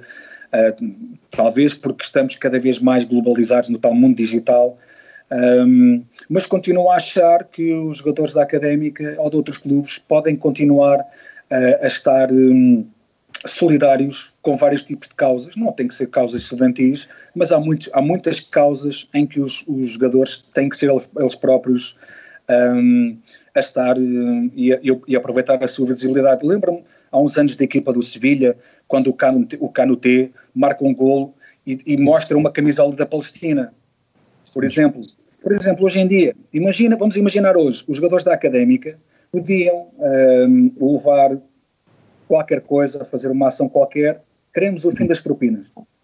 Por exemplo. Ou, mas não achas que, mas não achas que essa que essa falta de maior politização ou de ou essa falta de ou essa ausência, não é falta, essa ausência de mensagem, eh, de demonstrações públicas, não tem a ver com, com o modo como o atual futebol também é gerido. Ou seja, hoje em dia tu queres, queres apresentar o futebol tipo, como, como um produto empresarial, como, um, como algo para ser consumido. E quando tentas politizar algo, um, ou seja, já estás a deturpar, portanto, a, a, própria, a própria uh, portanto, o próprio, o próprio potencial comercializável dessa, desse, desse produto, não é? Ou seja, por isso é que tu tens por isso é que tens a FIFA e a UEFA são tão contra uh, mensagens de teor político, de, sejam elas à direita, à esquerda, sejam elas nacionalistas, sejam, sejam elas internacionalistas, etc, etc, porque parece que têm sempre medo de se querer comprometer com algo. Uh, o muitas vezes, e isto aqui é uma para, é, o, muitas vezes uh, acaba por trair até os próprios valores das, das organizações, como a FIFA ou a UEFA, ou mesmo de clubes. E eu aqui falando no meu caso especial do, do Benfica, muitas vezes vejo isso acontecer. Portanto, mas pronto, mas é. Mas eu também gostava que houvesse mais essa. Mas mesmo a, nível individual dos atletas, Aires, e nós falámos aqui já algumas vezes, uh, são, poucos, são poucos os que, que vêm a público, não é? Sim, sim, sim, sim. E, depois, e depois toda a gente fica. E depois toda a gente fica fica surpreendida pelo Fábio Martins tipo, ter uma opinião, mesmo que seja sobre a música da Sport TV, não é? Uh, e até discutimos isto no episódio. Sim, sem dúvida, e, sem dúvida. E, e depois, porque acabamos por pensar que eles que são, que são elementos ou que são jogadores ou são seres que nunca têm opinião e quando eles muitas vezes têm opinião e deviam de poder exprimir isso muito mais vezes. Eu acho que houve um bocadinho mais de repressão por parte da FIFA nesse sentido, mas isso também tem, tem a ver com o estivesse, estivesse livre da, dessas, dessas, dessas situações. Uh, mas hoje em dia, acho que há 10 anos, parece que houve um stop total na, intervenção política no futebol, completamente, Sim. mas acho que uhum. hoje em dia os jogadores, já sabendo isso, já o fazem não dentro de campo, mas fora. fazem no, no, seu espaço pessoal, nos seus redes sociais, já mostram uma fotografia ou já fazem um post em que deixam um comentário sobre um, um, assunto qualquer, ou sobre a pobreza, ou sobre uma causa qualquer, um assunto de saúde ou de solidariedade. Eu acho isso lindíssimo e acho que hoje em dia volta voltamos a ver isso nas redes sociais, porque o, o jogador volta a ter voz enquanto figura pública, mas fora da esfera do futebol e fora da esfera do clube, mas, enquanto mas... a título, a título de futebol. Não deixa, deixa, de ser deixa de ser curioso e interessante na mesma, mas eh, é, é isso que está a acontecer uh, e também a FIFA, principalmente por causa de alguns adeptos italianos, coisas de extrema direita e racista, que a FIFA felizmente quis correr com isso do mundo do futebol, teve que tornar a coisa neutra, teve que impor regras, teve que impor sanções. Uh, e por isso é que os jogadores hoje em dia, e eu acho muito giro, estão a optar por fazer isso nas suas redes sociais. Sim, sim. Mas também, mas também eu, e, só, e só fazendo aqui um pouco o advogado do diabo também, que eu gosto muito de fazer isto, uh, ou, ou, muito de ver o outro lado, ou de calçar os sapatos do outro, não é? O, que, o, que, se nota é que, esse, é que esse tipo de causas só são aceitos quando são vendáveis. Ou seja, por exemplo, quando tens uma Premier League que tem, que, que tem, que tem nas camisas Black, Black Lives Matters, uh, percebes? Eles, eles estão a tentar cavalgar a onda, não é? Mas atenção, a mensagem que eles estão a passar é ótima e eu acho que é ótimo e não estou a censurar, mas, uh, mas é. O que, o, o que me deixa um pouco triste é que eles só fazem isso quando vem algum alcance a nível monetário ou algum valor extra que possam ganhar. Pronto, basicamente é isso, não é? é eu concordo contigo. Hoje em dia o, o negócio é isso, é, é bater enquanto está quente. É cavalgar, é cavalgar é enquanto, enquanto o cavalo está com força. E isso está a acontecer aqui, mas isso também aqui em Inglaterra deu um barato que vocês não estão a imaginar. Um, houve, um, pronto, eu sigo o Preston, eu estou a viver em Preston. Ok. Um, que é um, epá, é também é um clube histórico, eu fiquei também apaixonado Norton. pelo Preston North End, clube absolutamente histórico, fabuloso, história também incrível. Dava outro comentário, pode ser que um dia desses tenha. Eu tenho um isso. grande livro deles. Uh, mas Tem havia uma brutal. Os do, do, do Preston todos inundados. Eu não acredito que eles puseram aquilo na nossa camisola. Nunca mais vou aos jogos. Só do Liverpool e de Manchester, que são, que são cidades aqui perto, e nos cafés e aqui na rua, gente a dizer eu nunca mais vou ao futebol, como é que é possível eles terem feito isso? Pronto, e então a conversa política aqui em Inglaterra está outra vez super acesa por causa do Black Lives Matter, outra vez. Ok, ok, ok. Não sabia por acaso. Ok, ok. Ah, e, e já Por acaso sei- Diz, diz, já, desculpa. Não. Não, não, não, só ia fazer aqui um pequeno, um pequeno apontamento. Hoje, hoje saiu uma, uma notícia, hum, ou seja, um estudo, eu creio, sobre, sobre a questão, acho que foi uma, uma, uma sondagem europe- europeia, não é europeia, é em vários países, tem lá o Japão, a Coreia, portanto não é certeza que não é europeia, hum, sobre a relação, sobre a, sobre a relação que as pessoas têm em relação a, a opinião que as pessoas têm, tipo em relação a temas tipo LGBT. E em 20 anos, tipo desde 99 até 2019, portanto é este o, int- o intervalo que nós, que nós aqui estamos a falar, Portugal passou de 18% da população que, ap- que aprovava, eh, portanto, essas matérias, digamos, digamos assim, para perto de 78%, o que é um grande, um grande avanço. Portanto, também convém por vezes também dizer coisas também positivas, não é? Ou seja, o landscape, pelo- tipo, pelo menos aqui neste país, tipo, está a mudar muito e está-se a tornar muito mais aberto e, e muito mais tolerante, mas nota-se essa questão que em Inglaterra esse avanço foi, foi muito menor.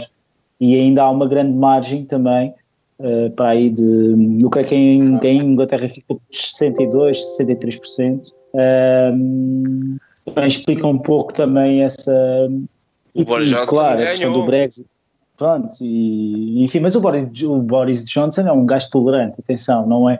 É um gajo tolerante e tinha um discurso pró-Brexit, é verdade, mas era, mas pronto, mas ele foi mayor de Londres, não é? Não é, não será o típico, não será, não será o típico votante de Brexit que, que mora no norte de, de Inglaterra e que votou porque porque associa a União Europeia à perda de emprego na fábrica, etc, etc, etc. Portanto, há uma perda de, de influência nacional a nível de, a nível de Reino Unido. Ahm, mas pronto, era só um pequeno apontamento, Sérgio. Podes avançar agora. Não é Eu, eu, agora. eu, eu junto uma dúvida, já que, já que essa questão da, da forma como está a ser vivida em Inglaterra o Black Lives Matter, usar também o- os conhecimentos que tens de quem está a viver, também está a ser muito forte a, a questão toda da reescrita da história, ou que não é uma reescrita da história, é a história a atualizar-se e a ter que julgar o, o passado com olhos do, do, do presente, que muitas vezes é mal visto, é incompreendido por quem percebe, não, não percebe que a história faz realmente de avanços e de reequacionar coisas e perceber isso tudo. Em Inglaterra, essa discussão está a ser muito forte. Está. Aqui não se fala de outra coisa. Aqui não se fala de outra coisa que não seja ah, o que é que é racismo, o que é que não é racismo, o que é que foi bom para a história, o que é que fez a identidade deste país, ah, se o futebol deve estar ou não de- e de que lado deve estar. Ah, Ok. isso são assuntos que, que estão a, a mexer na sociedade. O- já, se- já, já se fala mais disso praticamente do, do, do- Brexit e do, Uhum. do, do Covid e, e eu próprio também, apesar de ser português, eh, lá em casa a malta não me vê, mas eu estou aqui com um olho à bolonenses, eh, também, porque aqui Oi. estas conversas são um bocadinho mais, mais acesas, sabes que em Portugal a malta manda uns bitados numa rede social e está tudo bem, aqui não está tudo bem, chefe. Ok, ok, ok. Por causa da discussão, por causa de racismo, eh, ou seja, se- sentiste já reações xenófobas, por exemplo? Sim, não senti xenofobia contra mim. Ah, isto foi no- em, em discussões acesas em que eu achava intolerante um- uma, uma posição racista de uma determinada pessoa. Ah, E eu, não, pá, estás completamente errado, mas onde é, que- onde é que está a tua compaixão, o teu amor ao próximo, o teu, sentimento de igualdade? Somos todos humanos, somos todos iguais. Ah, só que aqui em Inglaterra, ah, andar à porrada é um bocadinho cultural. Ah, sim, por acaso. Sim, portanto, portanto, coisa. Pá, aliás, a própria origem do jogo, futebol era muito. O futebol era usado como uma espécie de gestão de conflitos, portanto, em Inglaterra, portanto, na Idade Média. Ou seja, a malta tinha aquela, tinha aquele, tipo, ia acumulando aquelas fru- frustrações e depois, tipo, combinavam um dia, um dia por um dia, ou uns dias por ano, e depois estavam ali à pancada, tipo, pelo, pelo pretexto em que tinham uma bola e tinham que levar a bola tipo ao outro lado. Portanto, basicamente era isso. Um, João, se calhar, mas... desculpa, um, posso? Aires, posso? Podes, podes. Não, não, se calhar como estávamos a falar, falámos agora desta, desta questão também do, do, do Reino Unido, um, João, se calhar inserimos aqui o nosso terceiro, a nossa terceira sim. participação especial, não é? Sim, sim, sim, sim. Um, que é uma figura muito, muito importante por ser um homem com muitos anos de futebol, muitos anos de, de política, com muitos anos de a fazer coisas. Um, nós falámos então com o Dr. Francisco Andrade, que à época era o treinador da, da Académica, quando do jogo, e que atualmente continua como presidente de uma junta de freguesia uh, em, em, Coimbra. Ou seja, a, a, vida dele tem sido sempre pautada por política partidária, não partidária, mas forma de pensar um, a sociedade e essa necessidade de se pensar a sociedade. Eu aconselho mesmo a ouvirmos com muita, com muito, com muita atenção, não só porque ele fala do jogo, mas também depois passando já a, a bola para o, para o Ricardo, porque também se fala da académica, do presente da académica. Vamos então ouvir uh, a conversa mais uma vez que o João Tibério teve uh, e já voltamos. Estou a falar com, com o Dr. Francisco Andrade? Sim, sim. sim. Olá, boa tarde. O meu nome é João Tibério e deram-me o seu contacto uh, há pouco na junta por causa de umas, umas perguntas sobre a final de 69, porque faz hoje 51 anos. Uh, não sei se está com disponibilidade agora, se, se dava já. Senhora. É, pronto. então, antes de mais, muito, muito obrigado pela, pela possibilidade de nos respondermos. Explicando um pouco, nós somos um, um podcast, portanto, um, uma espécie de programa de rádio. Falamos sobre futebol, mas não, não daquelas coisas que estão muito na moda dos casos e das polémicas e dos penaltis, sim, sim. mas tentamos falar sobre outros temas e, e, e sentimos mais do que nunca era importante uh, falar um pouco sobre a final da taça, que para algumas pessoas é, é, foi esquecida, mas que mostra um momento raro em que jogadores e equipas estão em posição política, não é? E acho que hum, era fundamental fazermos a nossa parte. Foi, foi o, a janela para a democracia. Exatamente, exatamente. É isso que, que eu sou bastante mais novo tenho quase 40 anos, mas, mas estudei História Contemporânea e, e sempre foi falado como um exemplo e, e como sendo os sopros do, do maio de 68 e da forma que chegaram aqui a, a Portugal. Sim, eu tive, eu tive, a felicidade de ser em 60, na crise de 62 era, era jogador e em 69 okay. era treinador. Ok. E depois também em 74, até do académico. Quer dizer, eu passei as três crises académicas e, e, políticas ao mesmo tempo, uh, mas essa de 69 para mim foi a mais marcante. Foi, pois. É, é um pouco essa a ideia, pelo menos um, ehm, nós partimos, nós vamos estar hoje a entrevistar o realizador Ricardo Martins, que gravou o documentário Futebol de Causas. E, e uma das coisas que se fala exatamente isso. Houve outros momentos importantes da, da academia, mas indiscutivelmente tudo o que representou aquela final um, é, é, é, único, não é? E, e, é uma história que merece ser contada. É porque, é porque isto é uma, é uma corrente, quer dizer, isso começa com, a dar-se realmente a parte, é, é, a final da taça, né? que é o, é, o, é o corolário de toda a história. Mas isto começa quando começa realmente aquela situação do, do Presidente Académico e com o Presidente da República, e, e, com, e que não deixa falar, e por conseguinte que cá começa a crise, a crise académica e depois há uma, uma indecisão ali, um momento em que as pessoas não sabem bem qual é a posição dos jogadores da académica. Né? E é quando nós uh, reunimos, os jogadores e treinadores se reúnem e realmente assumem que, que vão ter uma posição, mas uma posição que é completamente diferente de todas as outras. É, é preciso recordar-se no tempo era muito difícil que qualquer notícia saísse da, da sua da área. Claro. Porque uh, mesmo com os estudantes que, estão, que eram fora de Coimbra, fossem para as terras, não havia liberdade, não havia, havia, muito medo para lá, para lá, para quem, para quem era de Braga, de Viseu, ou disto ou daquilo, poder chegar lá e dizer o que estava a passar em Coimbra. Era muito difícil fazer isso, porque havia sempre uh, a perseguição da polícia.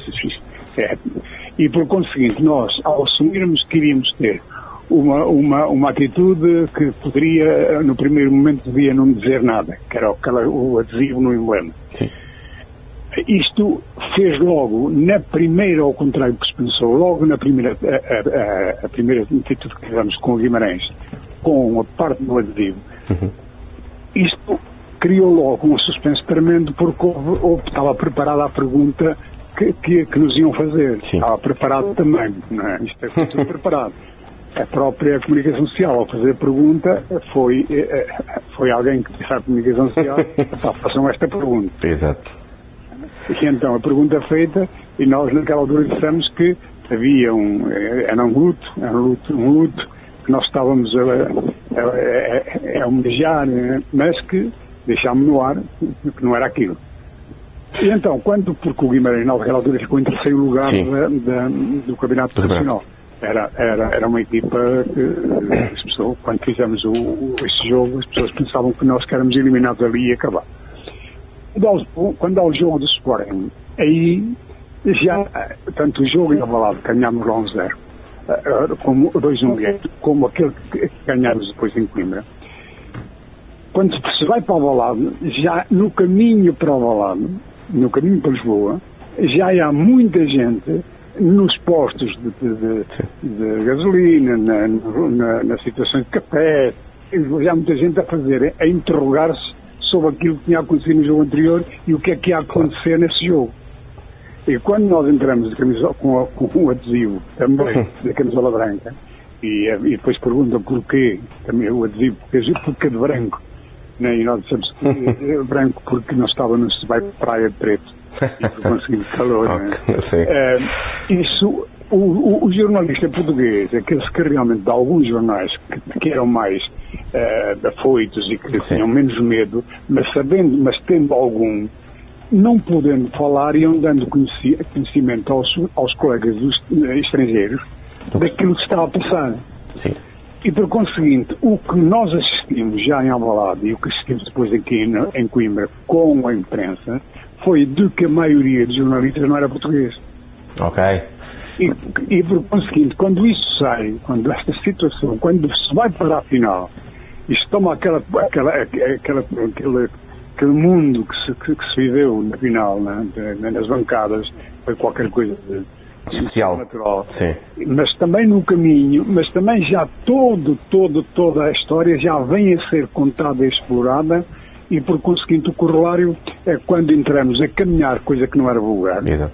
né, porque estava-se a correr, nós combinámos com árbitros e com, com, com e, e, entramos a caminhar, de capa, de capa caída, capa de luto, e por cons- por conseguinte aquilo foi, foi, eh, foi, foi de tal maneira que o Presidente da República, sabendo que não, pode, não pôde dominar aquilo que aconteceu no jogo de Sporting e não pôde dominar eh, aquilo que aconteceu tanto em Lisboa como em Coimbra, não foi à final, pela primeira vez na história. Exatamente. E, e por conseguinte, tudo isso para, para em Portugal era uma coisa Claro. eh, impensável fazer-se. é? Hou- Houve, houve pressão sobre vocês na- nas, nas semanas que antecederam? No balneário, quando nós estávamos a café, até ao lado do balneário estavam, eh, passeavam, passeavam, passeavam em frente ao balneário, ao balneário, ao balneário. ao balneário. Os senhores do costume. Durante, e durante o jogo do entre o jogo do Sporting lá e o Sporting cá, houve muita, houve muita, muita pressão, houve muitas perguntas.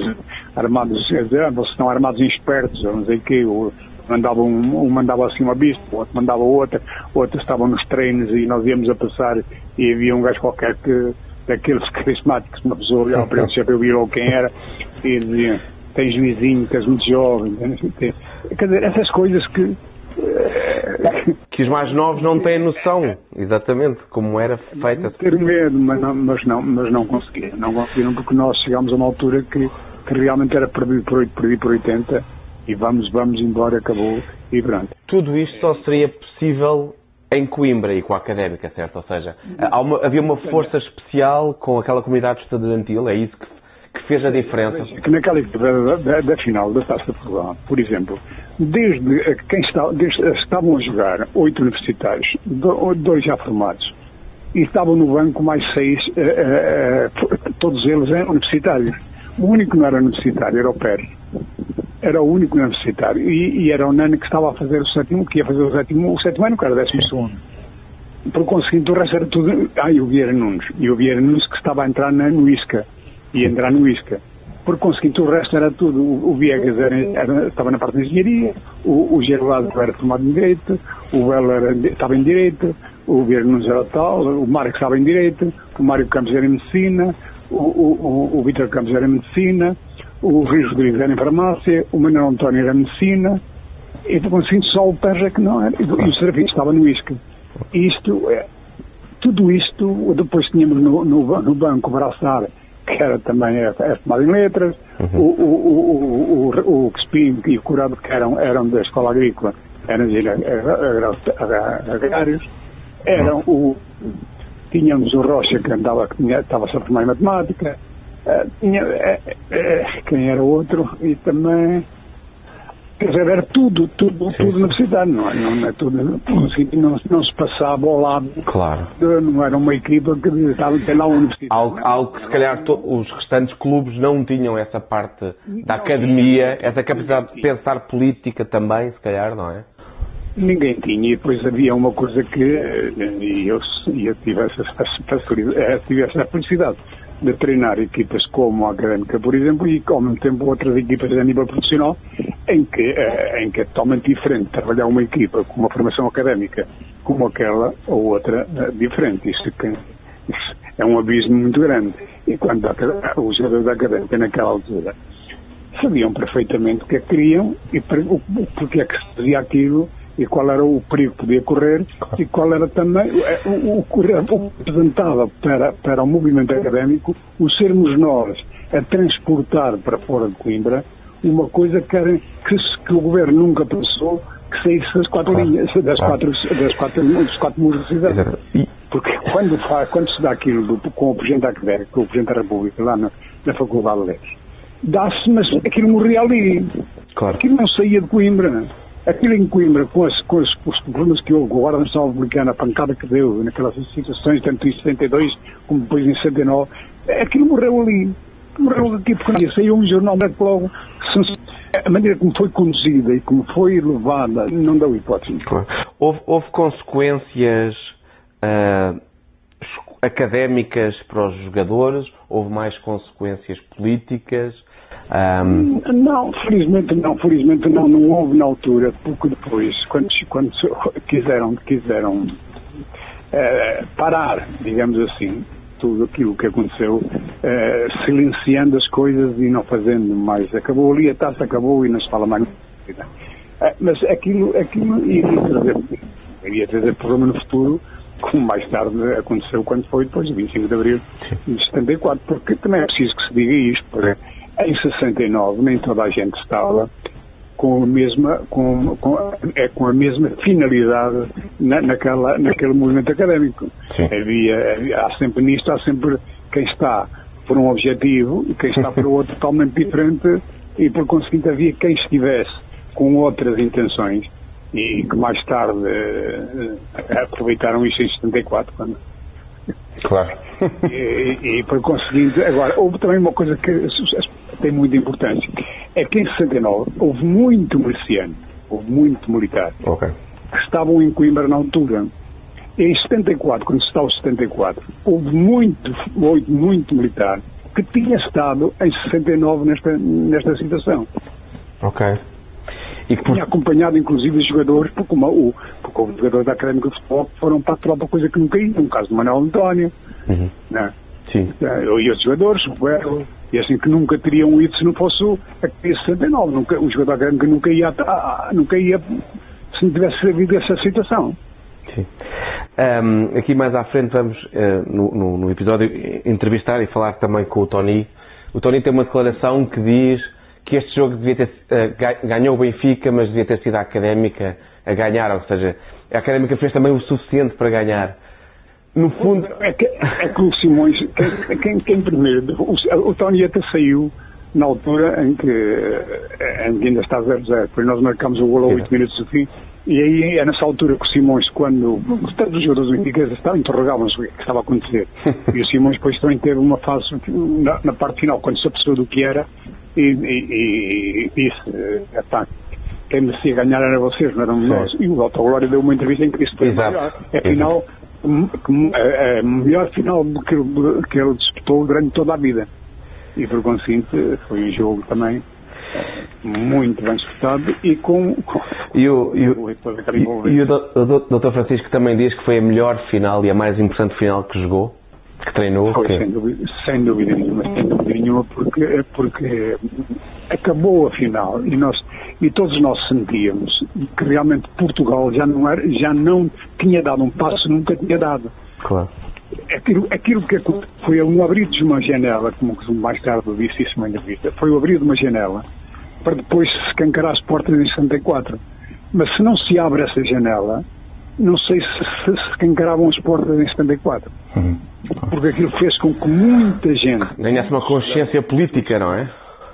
Tem muita consequência política, mesmo daqueles que passaram por Coimbra, aqueles que, que mesmo que mais novos, que viveram aquele momento, eles levam consigo, trazem consigo isso pela vida pelos anos a seguir.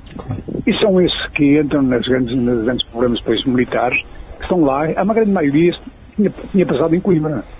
Sim. E é que nós influenciámos, inclusive, os estudantes em Lisboa.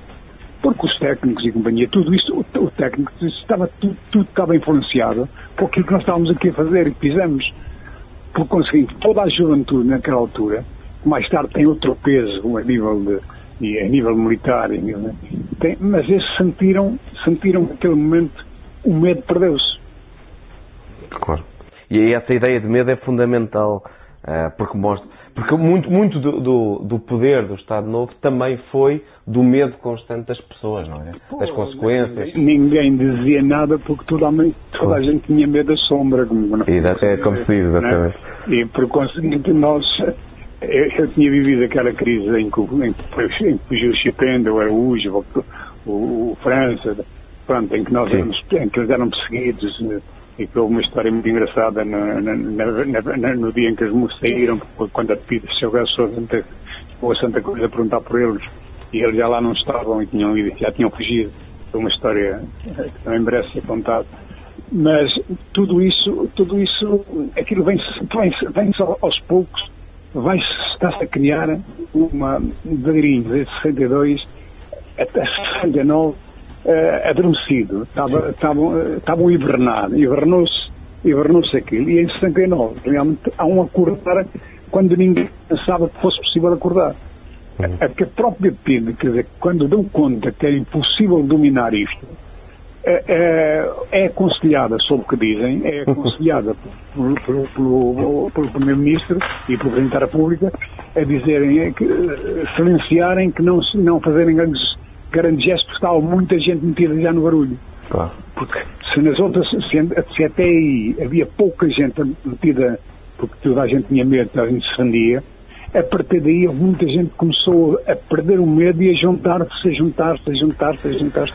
Esses jogos estavam sempre com, com, com, o estádio cheio. Portanto, Coimbra estava, Coimbra estava com a equipa, mais do que nunca. Coimbra estava totalmente com a equipa. E além de Coimbra, é que os, a, a, a, tal, a tal notícia que não saía geralmente de Coimbra uhum. começa a sair incontrolavelmente. Uhum. Então nós tivemos muita gente no jogo que não tinha nada a ver com Coimbra. Eles sabiam perfeitamente que já, já, que já tinha ultrapassado. Sim, sim, sim, e depois, até lá fora, os próprios imigrantes lá fora se aperceberam do que estava a acontecer através da imprensa estrangeira. Isto, e depois comunicavam com isto. isto houve realmente um, foi uma bola de neve que, que rolou, rolou, rolou, rolou, foi crescendo, crescendo, incontrolável. Foi incontrolável. E, e no caso do, do doutor, é, é estes primeiros momentos políticos que o levam depois mais tarde à vida política partidária? Ou seja, é essa consciencialização? Não, isso, não, não, isso aí não. Olha, eu nunca pensei em fazer uma dessas e foi. E era uma altura em que eu, eh, quando eu aceitei vir para isto, pus como ponto fosse como ponto, três pontos, aliás, que estava convencido que não, era, que não iam ser aceitos, que era o, o ser aceito por toda a gente, da, da, da, lá do partido, uh, inclusive que eu poderia escolher qualquer pessoa fosse que partido fosse, para a lista, quer dizer, eu pus duas ou três coisas que realmente nunca, nunca pensei que, for, que aquilo fosse para a frente, mas ao mesmo tempo saí em beleza porque não numa altura em que o partido precisava Claro. e que, mas depois fui enganado, quer dizer, é, fui, é, aí fui eu tropeçado. Quando, quando dei conta, depois não soube, e depois já não podia dizer que não, tinha dado a minha palavra, Claro. e pronto, eu quando me meto nas coisas tenho medo, eu, eu tenho medo de mim próprio. Eu costumo dizer, eu fui para a Guiné porque o, governo me pediu para ir à Guiné um mês, dois meses por causa da, da, Amilcar Cabral e eu acabei por ficar lá um ano e meio, não é? Um ano e meio. E ainda por cima a Guiné, com todos os problemas, sendo o, talvez o território onde a guerra foi mais, mais dura e mais violenta. É, e anda, mas foi outra, essa é outra história que não é daquilo que eu passei, que, que hoje eu digo, pergunto-me como é que era possível andar se um carro variava e, e se partia um vídeo tinha que vir o Lisboa ou de, o avião, o avião não havia, uma vez estive na Costa do Marfim seis horas sem dinheiro para não havia dinheiro para levantarmos porque não havia, teve que vir o Val de Angola para Guiné para, para levantarmos o, para ver gasolina porque não saíamos, né? Eh, íamos fazer viagens de, para Sarriú, Gâmbia, Mali, Mauritânia, mas íamos nunca o avião de uma refeição porque íamos sempre sim por causa da, da turbulência não é nada, que não sei, eram aviões quase outros. A minha única coisa que me dava garantia é que um piloto geralmente ou era russo ou era cubano, e assim, bem, este gajo deve ter qualquer coisa. São, foram coisas também inacreditáveis. Há, há, há muita história para contar sobre a guerra colonial e tudo mais. Muita história, muita história. E é só para terminar. Foi uma altura em que o Porto foi campeão europeu Ah, exato. eh, e eu vi mais, mais, mais bandeiras portuguesas em Guiné e em Santo e Príncipe do que Sim. aqui em Portugal. Ok. Uau. É significativo. É significativo isso. Ahm, a falando só para terminar, fechando só ah, a sua académica, qual o, como é que vê o presente e qual o, o futuro próximo da académica? É sempre doloroso quando vemos um, um clube histórico. Eu há muito tempo, quando eu dizer uma coisa que eu há muito tempo que defendo, que a académica precisava de um debate, mas a sério. Mas era um debate, não é um debate que coloca vi cá pessoas a falarem aqui sobre Coimbra, pessoas que vão para Viseu e falam sobre o mesmo tema, vão para o Porto. Não, um debate sério, em que onde houvesse várias mesas, em que se discutisse eh, vários assuntos em cada mesa, em que foi na parte final, se chegasse um ponto final de discussão total. A parte em que, eu, em que houvesse a parte da, da tesouraria, a parte das finanças, outra parte da, da, da, da parte social, outra parte da parte escolar, outra parte do, do, do fut- do futebol em si, parte- tudo isto a sério, por pessoas que conhecem a académica e a académica e que podem levar a sério a académica, porque a académica tem que pensar a académica, qual é o futuro da académica. E este futuro académico tem algum dia eh, fazer o mesmo, ter o mesmo futuro que têm as equipas profissionais que andam para aí, eh, que ou morrem da vez e acabam, ou, ou vão aguentando porque o seu património é demasiado elevado e por conseguinte vão aguentando. Agora, Coimbra não, tem- a académica não tem nada disso. Pois não. Tem, Perdeu até a relação com a comunidade, não é? Que é um aspecto fundamental. Sabe que a Académica antigamente ia buscar jogadores a todo lado, mesmo às terceiras divisões e às segundas divisões, e era essas, eram esses jogadores que vinham para Coimbra e que se tra- transformavam em grandes jogadores.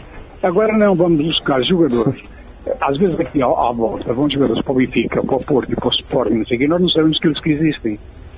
Porque o Scott, o, o ter, um, o ter um, um, um, departamento de prospeção a sério e termos uma, uma, uma política a sério como tínhamos antigamente das camadas jovens, realmente pensar que o futuro na própria académica, Claro. só assim é que a académica pode ser alguém. Agora, quando se vai buscar um ou dois elementos profissionais, tem que se buscar um ou dois elementos profissionais ou três, na simbiose entre a experiência e, e, e, e- e os jovens, cre- cresce a equipa. Agora, ir buscar 30 e tal jogadores, como se vai buscar, ficar com plantéis de, equipas B, de equipas A, e não sei o que mais, é? e uma pessoa em 40, 50 jogadores, não tira 11 jogadores para uma equipa de segundo plano, É isso. esta é que é a realidade, não vale a pena fugirmos aqui, não vale a pena, quer dizer, a académica não tem, neste momento, não tem noção de que, por exemplo, enquanto se anda a disputar o, o, o, o, campeonato da, da Primeira Liga, não tem nada a ver com o campeonato que está a disputar agora. Os jogadores não são a mesma coisa, não são as mesmas características, não é a mesma maneira. Por isso é que o Vitor, o, técnico, o, ah, o pessoal das equipas todas, o, ah, o, sim. Ah, Vitor Oliveira. O Vitor Oliveira, você foi meu aluno no quarto nível. ok. E eu foi meu aluno. Eu, eu tenho, tenho a honra de ter uma coisa. Dei o curso, eles têm, têm o diploma, sabe mais que eu, mas têm o diploma, pelo menos assinado por mim. Caso do Mourinho, caso do Carvalhal, caso do Conselho, caso do Caseiro. Todos eles têm o quarto nível assinados por mim. Incrível. Era eu, era eu diretor da parte técnico-tática em, em, em, em Rio, quando estive ao quarto nível.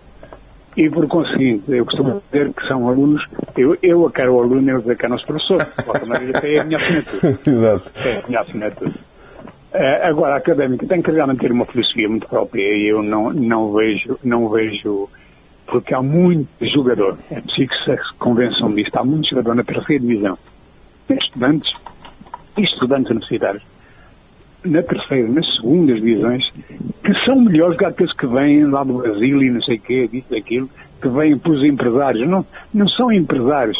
É uma preparação que tem que se fazer durante o ano, mas uma preparação em vários, em vários pontos, não, não só na parte, na parte desportiva, na sua parte social, na sua, em tudo, para que quando vier, o jogador, quando, quando for a, a requisitar para vir a Coimbra, já sabe quem é que se tem. E então sim, a académica pode, um ano, pode não se não, não ser candidata, pode não ser candidata, mas subir divisão. Isso é um trabalho de Aliás, isso aconteceu com a União de Coimbra, uma coisa engraçada, que foi uma altura em que saí da académica, portanto, e, e, eu como estava, estava, eu vinha, estava com universitário, eu não queria cá, ficar e fiquei cá, e fiquei com os jogadores que eram dispensados da académica, miúdos, e a União subiu à primeira divisão e a académica desceu, nesse mesmo ano. Hum. Aconteceu isso, e por conseguinte, a académica nunca, a académica, eh, o, o, andar a lutar para o, para o quinto, sexto lugar, o sétimo lugar, a gastar o que gasta, não, não tem qualquer futuro. E, e, não respeita a tradição e a história da académica. Não respeita aquilo que é a tradição académica, porque quer queiramos, quer não. A académica não pode viver só do passado. Sim. Quer dizer, o passado, para nós, é, um, é, é o, o grande peso da académica, o seu emblema e é o passado. Mas as pessoas que estão ligadas ao passado da académica querem vê-la no presente com alguma coisa parecida com o passado. E isso não está a existir. Então, isso Sim. não está a existir. Isso, é por isso é que eu digo, nisso eu sou, tenho, não, concordo. Claro. A minha maneira de ver é gostaria muito de discutir, discutir em, é, com, várias, com várias pessoas, em várias áreas, porque tem que ser várias áreas a ser discutidas, e depois ao fim de tudo isto, uma análise geral, uma discussão geral, e ver se se encontrava ou não uma, uma claro. solução para isto. Ok. Muito bem, fica feito o apelo e, a, a agradeço-lhe muito, muito a, a, sua participação e todas estas histórias na primeira pessoa. Agradeço muito, doutor. Um, um abraço. Um muito, muito obrigado. Boa tarde. João, hum, conta-me coisas então. correu, bem, um, correu bem a primeira? Este foi, este foi a primeira. Uh, correu, pá, e é, é, é mesmo muito incrível um, ouvimos falar estas, estas pessoas que têm tanto futebol, ainda por cima percebendo que, um, que ele já, já ensinou muitos dos nomes que hoje em dia fazem o futebol português e que treinam. E, é um, é um e percebe-se que, que ele viveu, vivenciou algum, algo especial, uh, porque se, com o Tony ouvimos uma coisa, com o Alberto outra aqui é quem esteve naquele balneário, é quem estava nas ruas em Coimbra, é quem sentia tudo isso. E, ele também fala também da meia final com o Sporting e, e da tensão e da, daquela tensão crescente também, não é? Que foi isso. sempre a ver. É isso, e, é isso. Mas sim, mas foi muito, foi muito interessante mesmo. E, bem, e depois, um, metendo já um, a facada para o, para o Ricardo, a questão da, um, do presente da académica a, a académica. Aliás, eu acho que entrando mesmo a matar, esta académica trai, está a trair a história da, da académica, o presente, Ricardo.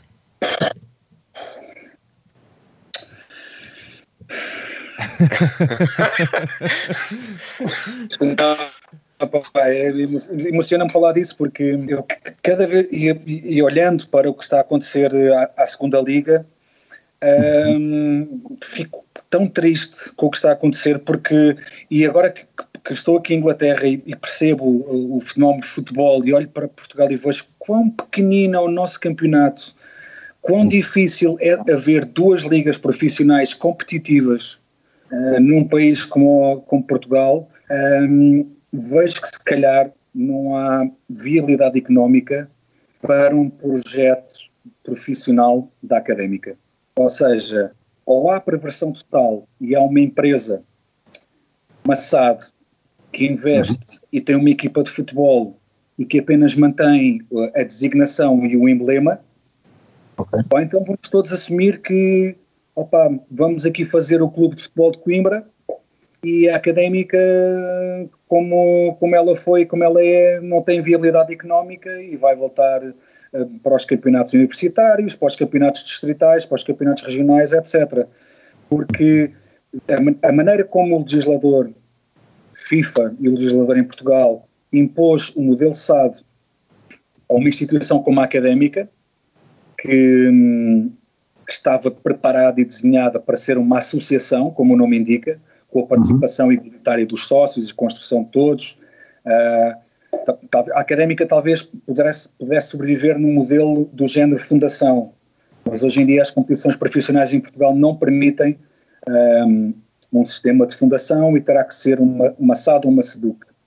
Mas Eu acho que isso vai matar muitos clubes em Portugal, não só a Académica, a Académica vai ser mais uma vítima disso, mas um, hum, das duas uma, ou vai haver uh, um, um, um maçado, um financiador que vai conseguir falar com a universidade e com a associação académica e lhes vai pedir para manter uh, o nome e o emblema, um, ou então os sócios da académica vão dizer que não, não queremos isso, uh, e vocês façam o Clube de Futebol de Coimbra um, e a académica morre, morre de pé. Tu, se tivesse um preferias muito complicado, preferias um, ser uma académica SAD a lutar pelo título nacional, mas com o conceito todo desvirtuado, ou, ou descer ao futebol não profissional e manter a essência? Que difícil. é que, é, é, é, que nós, nós andamos a ter essa discussão em Coimbra há 10 anos. Pois, pois. Uh, eu fui dos que. Eu, eu fui, fui, fui da direção, fui vice-presidente um, da direção da Académica em 2012, okay. ganhou a taça ao Sporting do Sapinto. Uhum. Sim, sim. Um, e fui contra toda a direção, porque na altura estávamos uh, indecisos entre o modelo SAD e SEDUC. Eu fui pois. o único membro da direção e à altura o único sócio com, entre aspas, visibilidade, que disse nem SAD nem SEDUC. E há um artigo que poderá ser encontrado no meu Facebook em que eu explico o porquê, e lá está, há outros modelos, como eu aqui já aflorei um bocadinho de nada, como o modelo da, modelo da, da Fundação, Sim. mas na minha preferência, por muito que vá custar a pessoas da Académica ouvir isto, eu prefiro muito sinceramente para que haja futebol em Coimbra, que se revitalize a União de Coimbra como uma SAD, ou que se faça um clube de origem que se chame Clube de Futebol de Coimbra, ou o que se quiser, e que a Académica, na sua dignidade, na sua honra, na sua história, uh, que vá para esses campeonatos. Sinceramente, é isso que eu acho. Okay. Porque, porque é necessário, um, acho que é isso, estamos todos a falar a mesma língua, é necessário que haja sempre um clube ligado à sua comunidade, não é? Essa ideia não, não faz sentido que Coimbra, uma cidade como Coimbra, com a importância que tem em população, não tenha futebol ao mais alto nível, não é? Mais do que tem hoje. Ou que a ter também não tenha, que não esteja tipo a atrair os valores da sua história, talvez. Acho que sim, seja sim, mais sim. essa essa razão que leva, que leva, leva a esta opinião. Sim, é, é, é, é isso, não é por bairro. Isso era o que eu estava dizer, nem, nem sequer é por bairrismo, não, não estou a dizer que o, que o Tondela ou que o Aves ou que o Passo de Ferreira não tenham direito a ter uma equipa na primeira divisão, não, não é por isso, mas, mas para bem das pessoas de Coimbra e por razões históricas de, do futebol em Coimbra, hum, a minha ideia é essa, se quiserem ter esse projeto, se quiserem ter esse desafio, se quiserem ter futebol em Coimbra, e Coimbra tem um estádio do Euro 2004, Uh, acho que hum, faz todo o sentido que se, que se, que se continue a haver futebol profissional em Coimbra. Uh, agora, cá vai caber aos sócios da académica decidir de que maneira que vão, é que vão querer isso, mas essa decisão vai estar muito próxima, tal como o Belenenses já teve que passar. Uh, essa decisão vai acontecer em Coimbra e vai ser muito séria. Ricardo, okay. Ricardo okay. tenho aqui um preferias mais fácil para ti. ok? Uh, a cantar é que te deixas levar ou olhos nos olhos? Olhos nos olhos. Olhos nos olhos? Muito bem. Uh, vou levantar aqui o som da estudantina universitária de Coimbra para nós aliviarmos aqui um bocadinho o, o, o ambiente, para o Ricardo não ficar uh, muito, muito ainda mais emocionado. Um, mas parece-me bem, até porque um, também estamos aqui a caminhar a passos largos para mais um longo um, episódio. E então uh, vamos a isso. Vamos, vamos. Estudantes.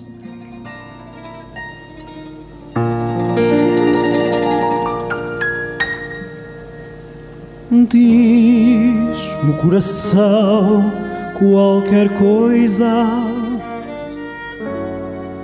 quando em mim poisa o teu olhar. Ambos elevados ficamos e não deixamos de nos ficar.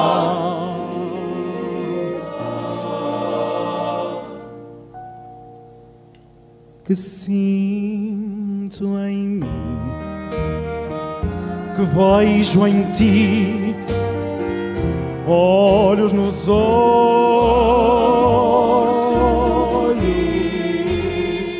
Será assim?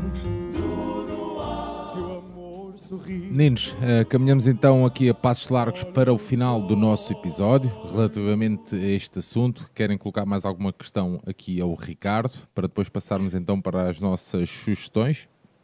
Sim, então, saudades, são, são muito grandes as saudades de ver a académica.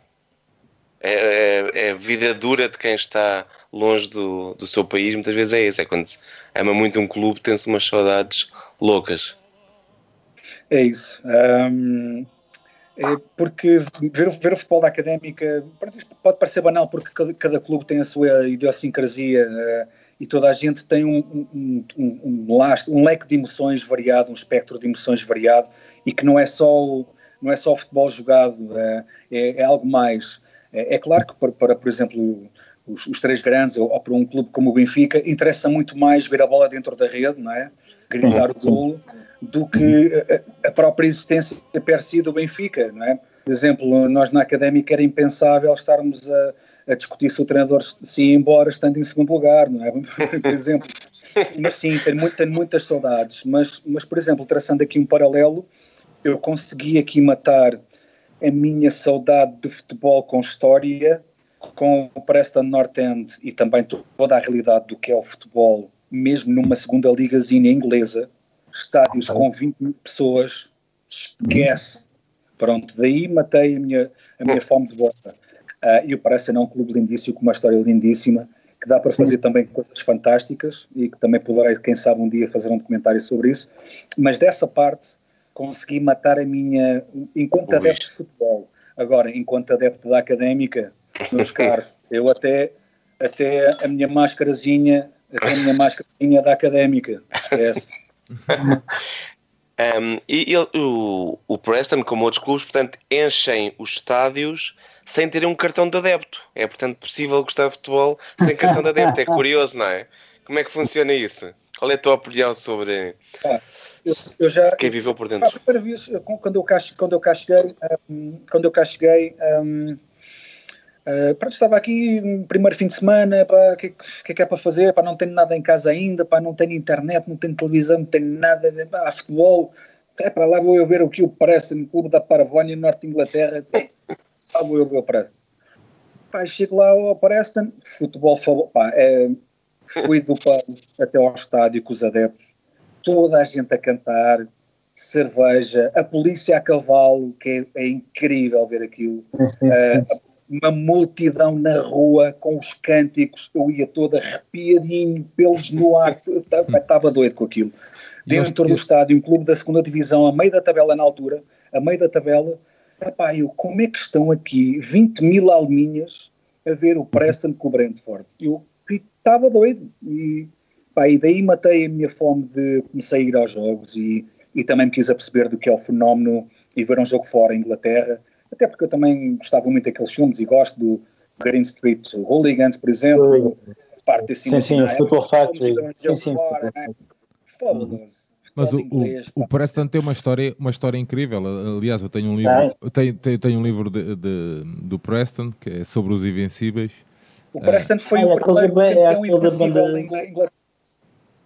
Isso mesmo. Só depois o Arsenal é que conseguiu isso. Yeah. Yeah. É assim meio, em meio. Não é banda desenhada, mas é. É banda desenhada, mas isso é muito bom, pá. Esse é, livro é, é muito, interessante, muito interessante. Eu por acaso tenho esse livro, né? É engraçado agora que o Ricardo está lá. Uh, é engraçado fazer esta associação. Meninos, uh, vamos então passar aqui para as nossas sugestões. Um, Aires, queres começar por. Aliás, eu hoje até, vou, até posso começar ah, eu. Já podes começar pelo livro do Preston. Do Preston, sim. Acho que é uma, acho que é uma, acho que é uma, é uma excelente, acho que é uma, é uma excelente dica. Uh, é os Invencíveis, uh, é uma, é uma banda desenhada assim sobre, sobre uma equipa mítica do Preston North End.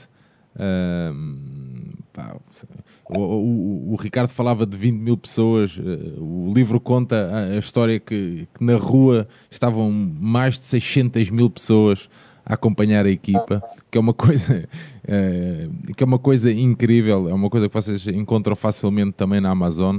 Foi daí que eu mandei vir por 15 libras. Um, e sim, é uma excelente, é uma excelente sugestão. Obrigado pela dica, meus amigos. Mas eu, eu, yeah. Mas eu, eu hoje trago, trago aqui uma coisa meio diferente. Eu já vos tinha mencionado aos dois uh, num projeto uh, no Basofo uh, da, da, da, Cova da Moura. já vos tinha mencionado aos dois numa publicação porque um, abriram uma, uma livraria na, na Cova da Moura, uma livraria, um, um espaço comunitário Uh, e eles abriram esta semana, então, lançaram então esta semana uma, um projeto de angariação de fundos para a, para a abertura de um ateliê de serigrafia artesanal na Cova da Moura, como parte do projeto Dentro Zona.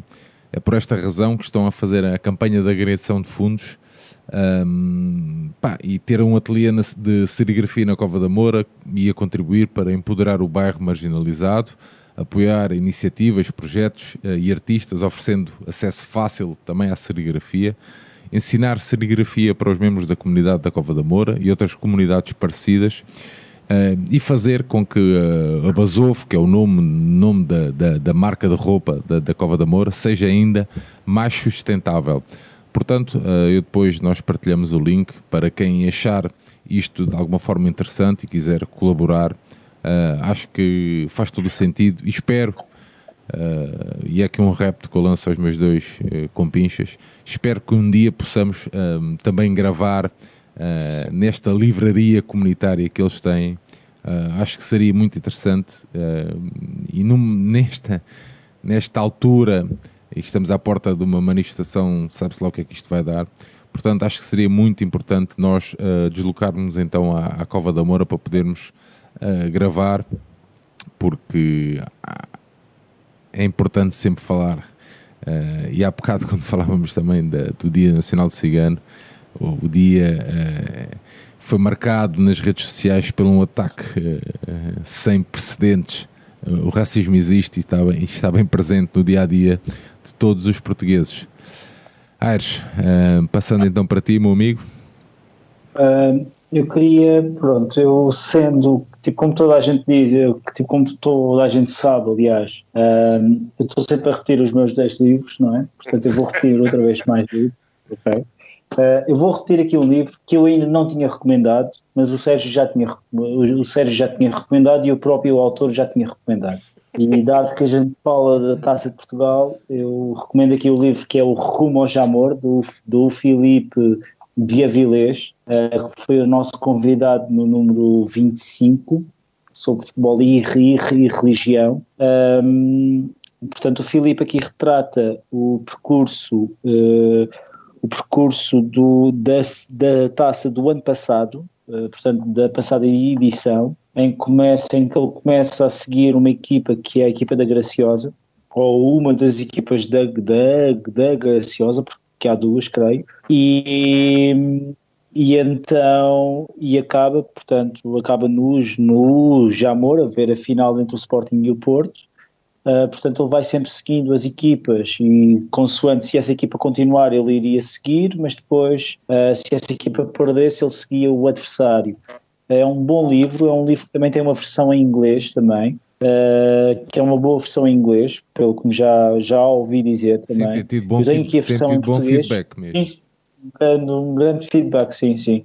E, hum, epá, e é, sempre, é sempre bom louvar este trabalho do, do Filipe. Não há muitos livros em português, eh, assim como não há muito, tipo, muito material também a nível de, de filmes também feito cá em Portugal, de filmes de futebol, comentários de futebol.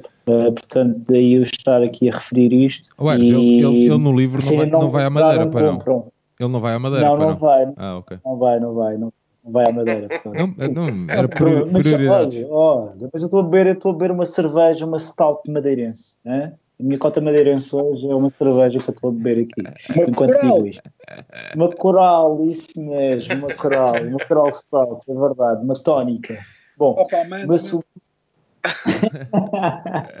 o meu segundo livro, ou a minha segunda recomendação, é uma recomendação que eu já fiz aqui em alguns episódios, que eu não me lembro o número, ah, mas é um livro do Micael Correia, que é um, que é um, que é um luso-descendente, ah, que é um apoiante do Red Star, que é um clube de Paris, que é um clube. É um clube que. hum, É um, é um clube que está no imaginário do futebol popular, digamos assim, tipo em contraponto à postura mais oleodesca do, do, do PSG, não é? Portanto, é o verdadeiro clube de Paris. Uh, portanto, chama-se, o livro chama-se tipo Pune, Pune Histoire Populaire do Foot. Um, tipo, pá, podem não, não acreditar, mas o meu francês é muito incipiente, embora a minha namorada não goste muito, não, não gosta muito que eu diga porque ela, porque ela, porque ela é francesa.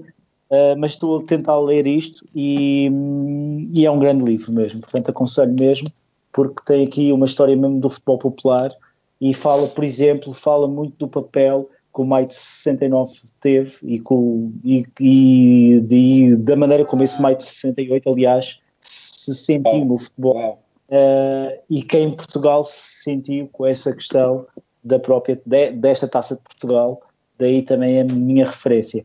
Dado que a gente também está aqui a falar de futebolistas com de futebol com causas, eu trago aqui dois futebolistas que tinham causas.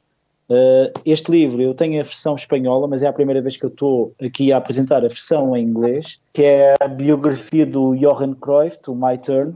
Uh, portanto, eu tenho a versão em espanhol, mas resolvi comprar também a versão em, em inglês, só para ver se é melhor. Uh, não vale o meu espanhol ser uma grandíssima merda, desculpe, o termo. E, e o meu segundo livro é um livro que é a, ba- biografia do, do, do, do Dr. Sócrates, do Andrew Dowie. Eh, é um grande livro mesmo, é um dos melhores livros de futebol, das melhores biografias de futebol que eu li há dois anos. E, e eu aconselho sempre este livro. Se querem, se gostam de futebol com causas, tipo, têm que ler isto mesmo. E eh, eu deixo só, só para o final eu deixo aqui du- du- duas situações. Uh, eu iria aconselhar que ouvissem o Fever Pitch do nosso amigo João Gonçalves, uh, que resolveu juntar, uh, portanto, à sexta ele, ele, ele, ele resolveu juntar outras duas pessoas, portanto, neste caso, e agora está-me a falhar o nome. Miguel Pereira e o, e o Pedro Varela. Mesmo, e era o Rui Varela, era o Rui Varela Pedro, que me a falhar o nome. Pedro, Pedro. Varela, Rui, peço- Rui, paciência. Ah, pronto, olha, agora fica Rui, mas não, é Pedro Varela eh, e, ao, e ao Miguel, portanto, mandar um grande abraço aos dois. Ahm, eu gostei muito do episódio que fizeram, porque conseguiram ter uma discussão sem qualquer tipo de clubismos, digamos assim, e aconselho que, que ouçam o grande trabalho que o João está a fazer diariamente no, no, no, no Fever Pitch, e finalizo com, e dado que temos uma Assembleia Geral um, e temos uma Assembleia Geral daqui a dois dias, quando isto está a ser gravado, e eu falo agora em termos de Benfica, um, uma Assembleia Geral que devido ao- a esta pandemia uh, foi, foi, foi permitido o envio de questões, se as respostas foram dadas ou não, isso já é outra questão, mas eu no primeiro episódio do Brinco do Batista eu aconselhei um livro filosófico, digamos assim, que se chama O Espectador Emancipado, que é de Jacques Rancière. É, um, é uma sugestão que eu deixo aqui, porque, porque há muitas coisas no, no, no nosso clube que merecem ter alguma reflexão. João. Muito bem. João Tibério. Eu, eu trago duas coisas.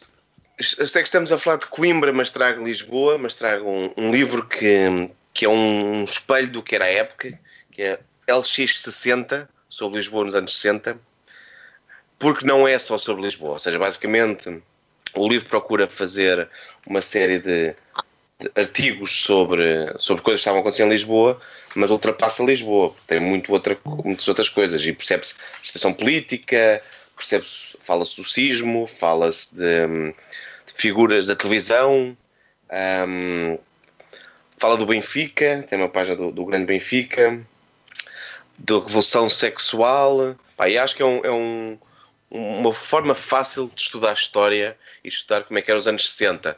E percebendo isto, como é que, como é que a liberdade ia entrando e, e- e- penetrando a, a ditadura, também se percebe a importância do que aconteceu naquela final. Uau. a força da- das pessoas, de, de atletas e estudantes que tiveram coragem de ir contra um sistema. Aliás, que era uma das coisas que a certa altura o, o, o Alberto fala sobre isso. O Alberto Martins diz que é eu, ali estava eu à frente de- das figuras mais importantes, mais respeitadas do, do Estado Novo e eu estava lá a interferir. Pronto. E também como este episódio para mim é muito de, de liberdade e de palavra, trago um, um álbum para, para se ouvir, Liberdade de Sérgio Godinho. É um álbum já com uns 6, 7 anos. Foi gravado ao, ao vivo no São Luís, em Lolé e no Centro de Arte de Ovar. E faz uma passagem por algumas das músicas mais marcantes, mais revolucionárias. Uh, gostes ou não da figura do Sérgio Godinho, gostes ou não da música do Sérgio Godinho, é uma figura, é um daqueles nomes importantíssimos na- no que foi durante o Estado Novo, na luta pela palavra. Sem dúvida. Ahm, Ricardo, ahm, tens alguma sugestão que queiras partilhar connosco? Opa, eu não estava à espera que vocês fossem tão bem documentados, não estava à espera que vocês fossem tão bem preparados, com uma cultura tão abrangente. Eu estou- agora fiquei absolutamente reduzido a, a pó, porque eu- aquilo que eu ia dizer é aquele clássico que eu digo em qualquer entrevista. Ah, eu- o, meu o livro que eu vou aqui sugerir é o Académica História do Futebol do, do João Mosquito e João Santana, que é um Então, mas monumento, pode ser. Exato. Isso é ótimo. Esse livro é ótimo. pá. Claro que sim, não, é, aquilo é, ouve, é uma enciclopédia brutal, até Brutal. mesmo para a história do futebol, acho fabuloso. Ahm, gostava de uma leitura rápida para quem gosta de ler em poucas páginas. Jorge Valdano, Penalty, um livro fabuloso, um livro fabuloso também. Ah, mas fiquei curioso com essa história do, do, do futebol de Paris. Esse sim vai ser uma sugestão que tu me estás a dar. Eu vou Bom, ah, e para quem ainda não viu o meu filme, Futebol de Causas, por favor, ahm, vejam um bocadinho também. E, epá, e a jeito de despedida também, epá, eu tenho, tenho imensamente a agradecer-vos. Foi uma agradável surpresa ah, por aquilo que vocês sabem, não só de futebol, mas culturalmente, de tudo o que está aqui à volta isto não foi só uma conversazinha sobre futebol, nem uma conversazinha sobre o meu filme. Epá, tivemos aqui um momento fantástico e o brinco do Batista brilhou mais uma vez eh, com toda a liberdade. É, sem dúvida. O amor semeia a revolta antes que sequem os rios. Um, Aires, uh, queres fazer as tuas considerações finais, amigo? Uh, sim, sim, eu começo, começo eu hoje. Um, sim, um, pá, foi ótimo falarmos e abordarmos este tema. Um, 22 de junho é uma data que muitas vezes é recordada por outras razões, que eu também gosto muito, atenção, um, mas, um, mas, mas é sempre ótimo falar desta questão de, deste futebol de causas e, desta, e de, de, do marco que representou essa, essa final dessa Taça de Portugal. E já agora também elogiar muito este, esta produção de, de conteúdo sobre futebol em português, um, seja, em, seja em livros, seja em, em, seja em documentários, não é? Seja em podcast também. Uh, e eu até, e até elogiar mais, e até queria até mais que outros clubes, ou, pronto, há muita tendência dos grandes se, se concentrarem e ficarem muito, muito reduzidos e muito olhar para o seu umbigo, não é? E, e, a história dos, dos três grandes tipo, talvez seja por demais uh, conhecida, não é? Uh, mas, era, mas era muito engraçado também que, outro, que outros pequenos clubes e outro, pequenos clubes não são pequenos clubes, são grandes clubes também à sua maneira. Todos eles tipo, têm as suas, as suas histórias e, e era ótimo que houvesse mais material. Portanto, Ricardo, eu, eu agradeço muito a tua, a tua, a tua disponibilidade para estás aqui. Um, epá, tipo, tipo, trata lá desse olhar belenenses, não é? e, e pronto, e é, e é uma questão de pronto, e é uma questão de nos vermos por aí, não é? João Tibério. É isso mesmo. Uh, agradecer, sim, agradecer muito o, o contributo do Ricardo. Primeiro, pelo documentário em si, nós, na altura, quando estávamos a, a preparar o, o, offside, não lembro se foi logo na primeira ou na segunda edição, foi-nos recomendado o, o filme, é verdade. O filme. Sim. Aliás, foi, foi o Pedro do Caderneta de Cromos que disse: pá, vocês têm que ter este filme. Sim, sim. É e, e não foi no offside e acaba por ser no brinco. Mas, um, como, como, dizia o Aires, há poucas coisas de cinema em, de futebol no cinema português. Tal como há poucos livros de futebol. É a história que já falámos muitas vezes. Não se gosta assim tanto de futebol em Portugal. E por isso, quando alguém uh, mete as mãos e começa a trabalhar e começa a, a fazer algo, é sempre de louvar. Pá, e, e é sempre sinal de que gosta muito deste jogo. Que tem o seu clube, claro, vai, vai até ao fim com o clube, mas que também gosta do, do jogo e é capaz de realmente chegar a uma, a uma, à segunda divisão de uma cidade, uma pequena cidade no norte da Inglaterra e vibrar, porque é uma linguagem universal. Quem, quem vibra com o futebol mesmo e não apenas com o seu clube vai sempre tirar uma, uma tesão enorme do que é este jogo. Um, e por isso agradecer ah, muito Batista. isto. e e num, num pequeno desvio ao lado, porque eu acho mesmo que eu que sou de história, uh, estes momentos e, e, episódios destes que sobre momentos tão marcantes como a final batem muito forte e batem muito pela ideia de liberdade. E, e por isso agora fugindo um pouco a este assunto, porque tem sido o tema diário, que é tudo o que estamos a viver com a Covid, um, liberdade é também igualdade. E quando olhamos para os números e pensamos que a culpa é dos jovens ou a culpa é, é, é de, do, a culpa é sempre do outro e não tentamos compreender o porquê. E parece muito óbvio se com cuidado olharmos para os números e vamos perceber que é que a culpa não é culpa, quem está a sofrer é quem não deixou de trabalhar, é quem, quem vem dos subúrbios, quem trabalha sem condições, quem anda em, em transportes públicos sem condições. Enquanto não lutarmos pelo outro, para que, que, haja condições para todos, é a liberdade que está em risco. Não é logo, mas é com os discursos populistas que vêm depois. Sem dúvida, João. Um, Resta-nos então agradecer ao Ricardo uh, pela sua disponibilidade. Foi uma conversa muito, muito boa. Agradecer também ao Dr. Alberto Martins, ao Sr. Tony e ao Dr. Francisco Andrade pela amabilidade que tiveram uh, em participar no nosso episódio e em conversar com o uh, João Tibério. Nós voltamos para a semana. Não se esqueçam de aparecer na sexta-feira para votar. Uh, nós, uh, o nosso episódio está disponível em todos os agregadores de podcast e nós temos lá o nosso espaço em www.benficaindependente.com que nunca se ergam muros uh, no que respeita à liberdade. Nós voltamos então para a semana. Obrigado a todos por nos acompanharem. Alfredo, estou a ver que andas a fazer ciclismo, estás fortíssimo aí. Estás fortíssimo. Larga os Five Guys e os Big Macs, meu amigo. E é isso. Um abraço. Até à próxima.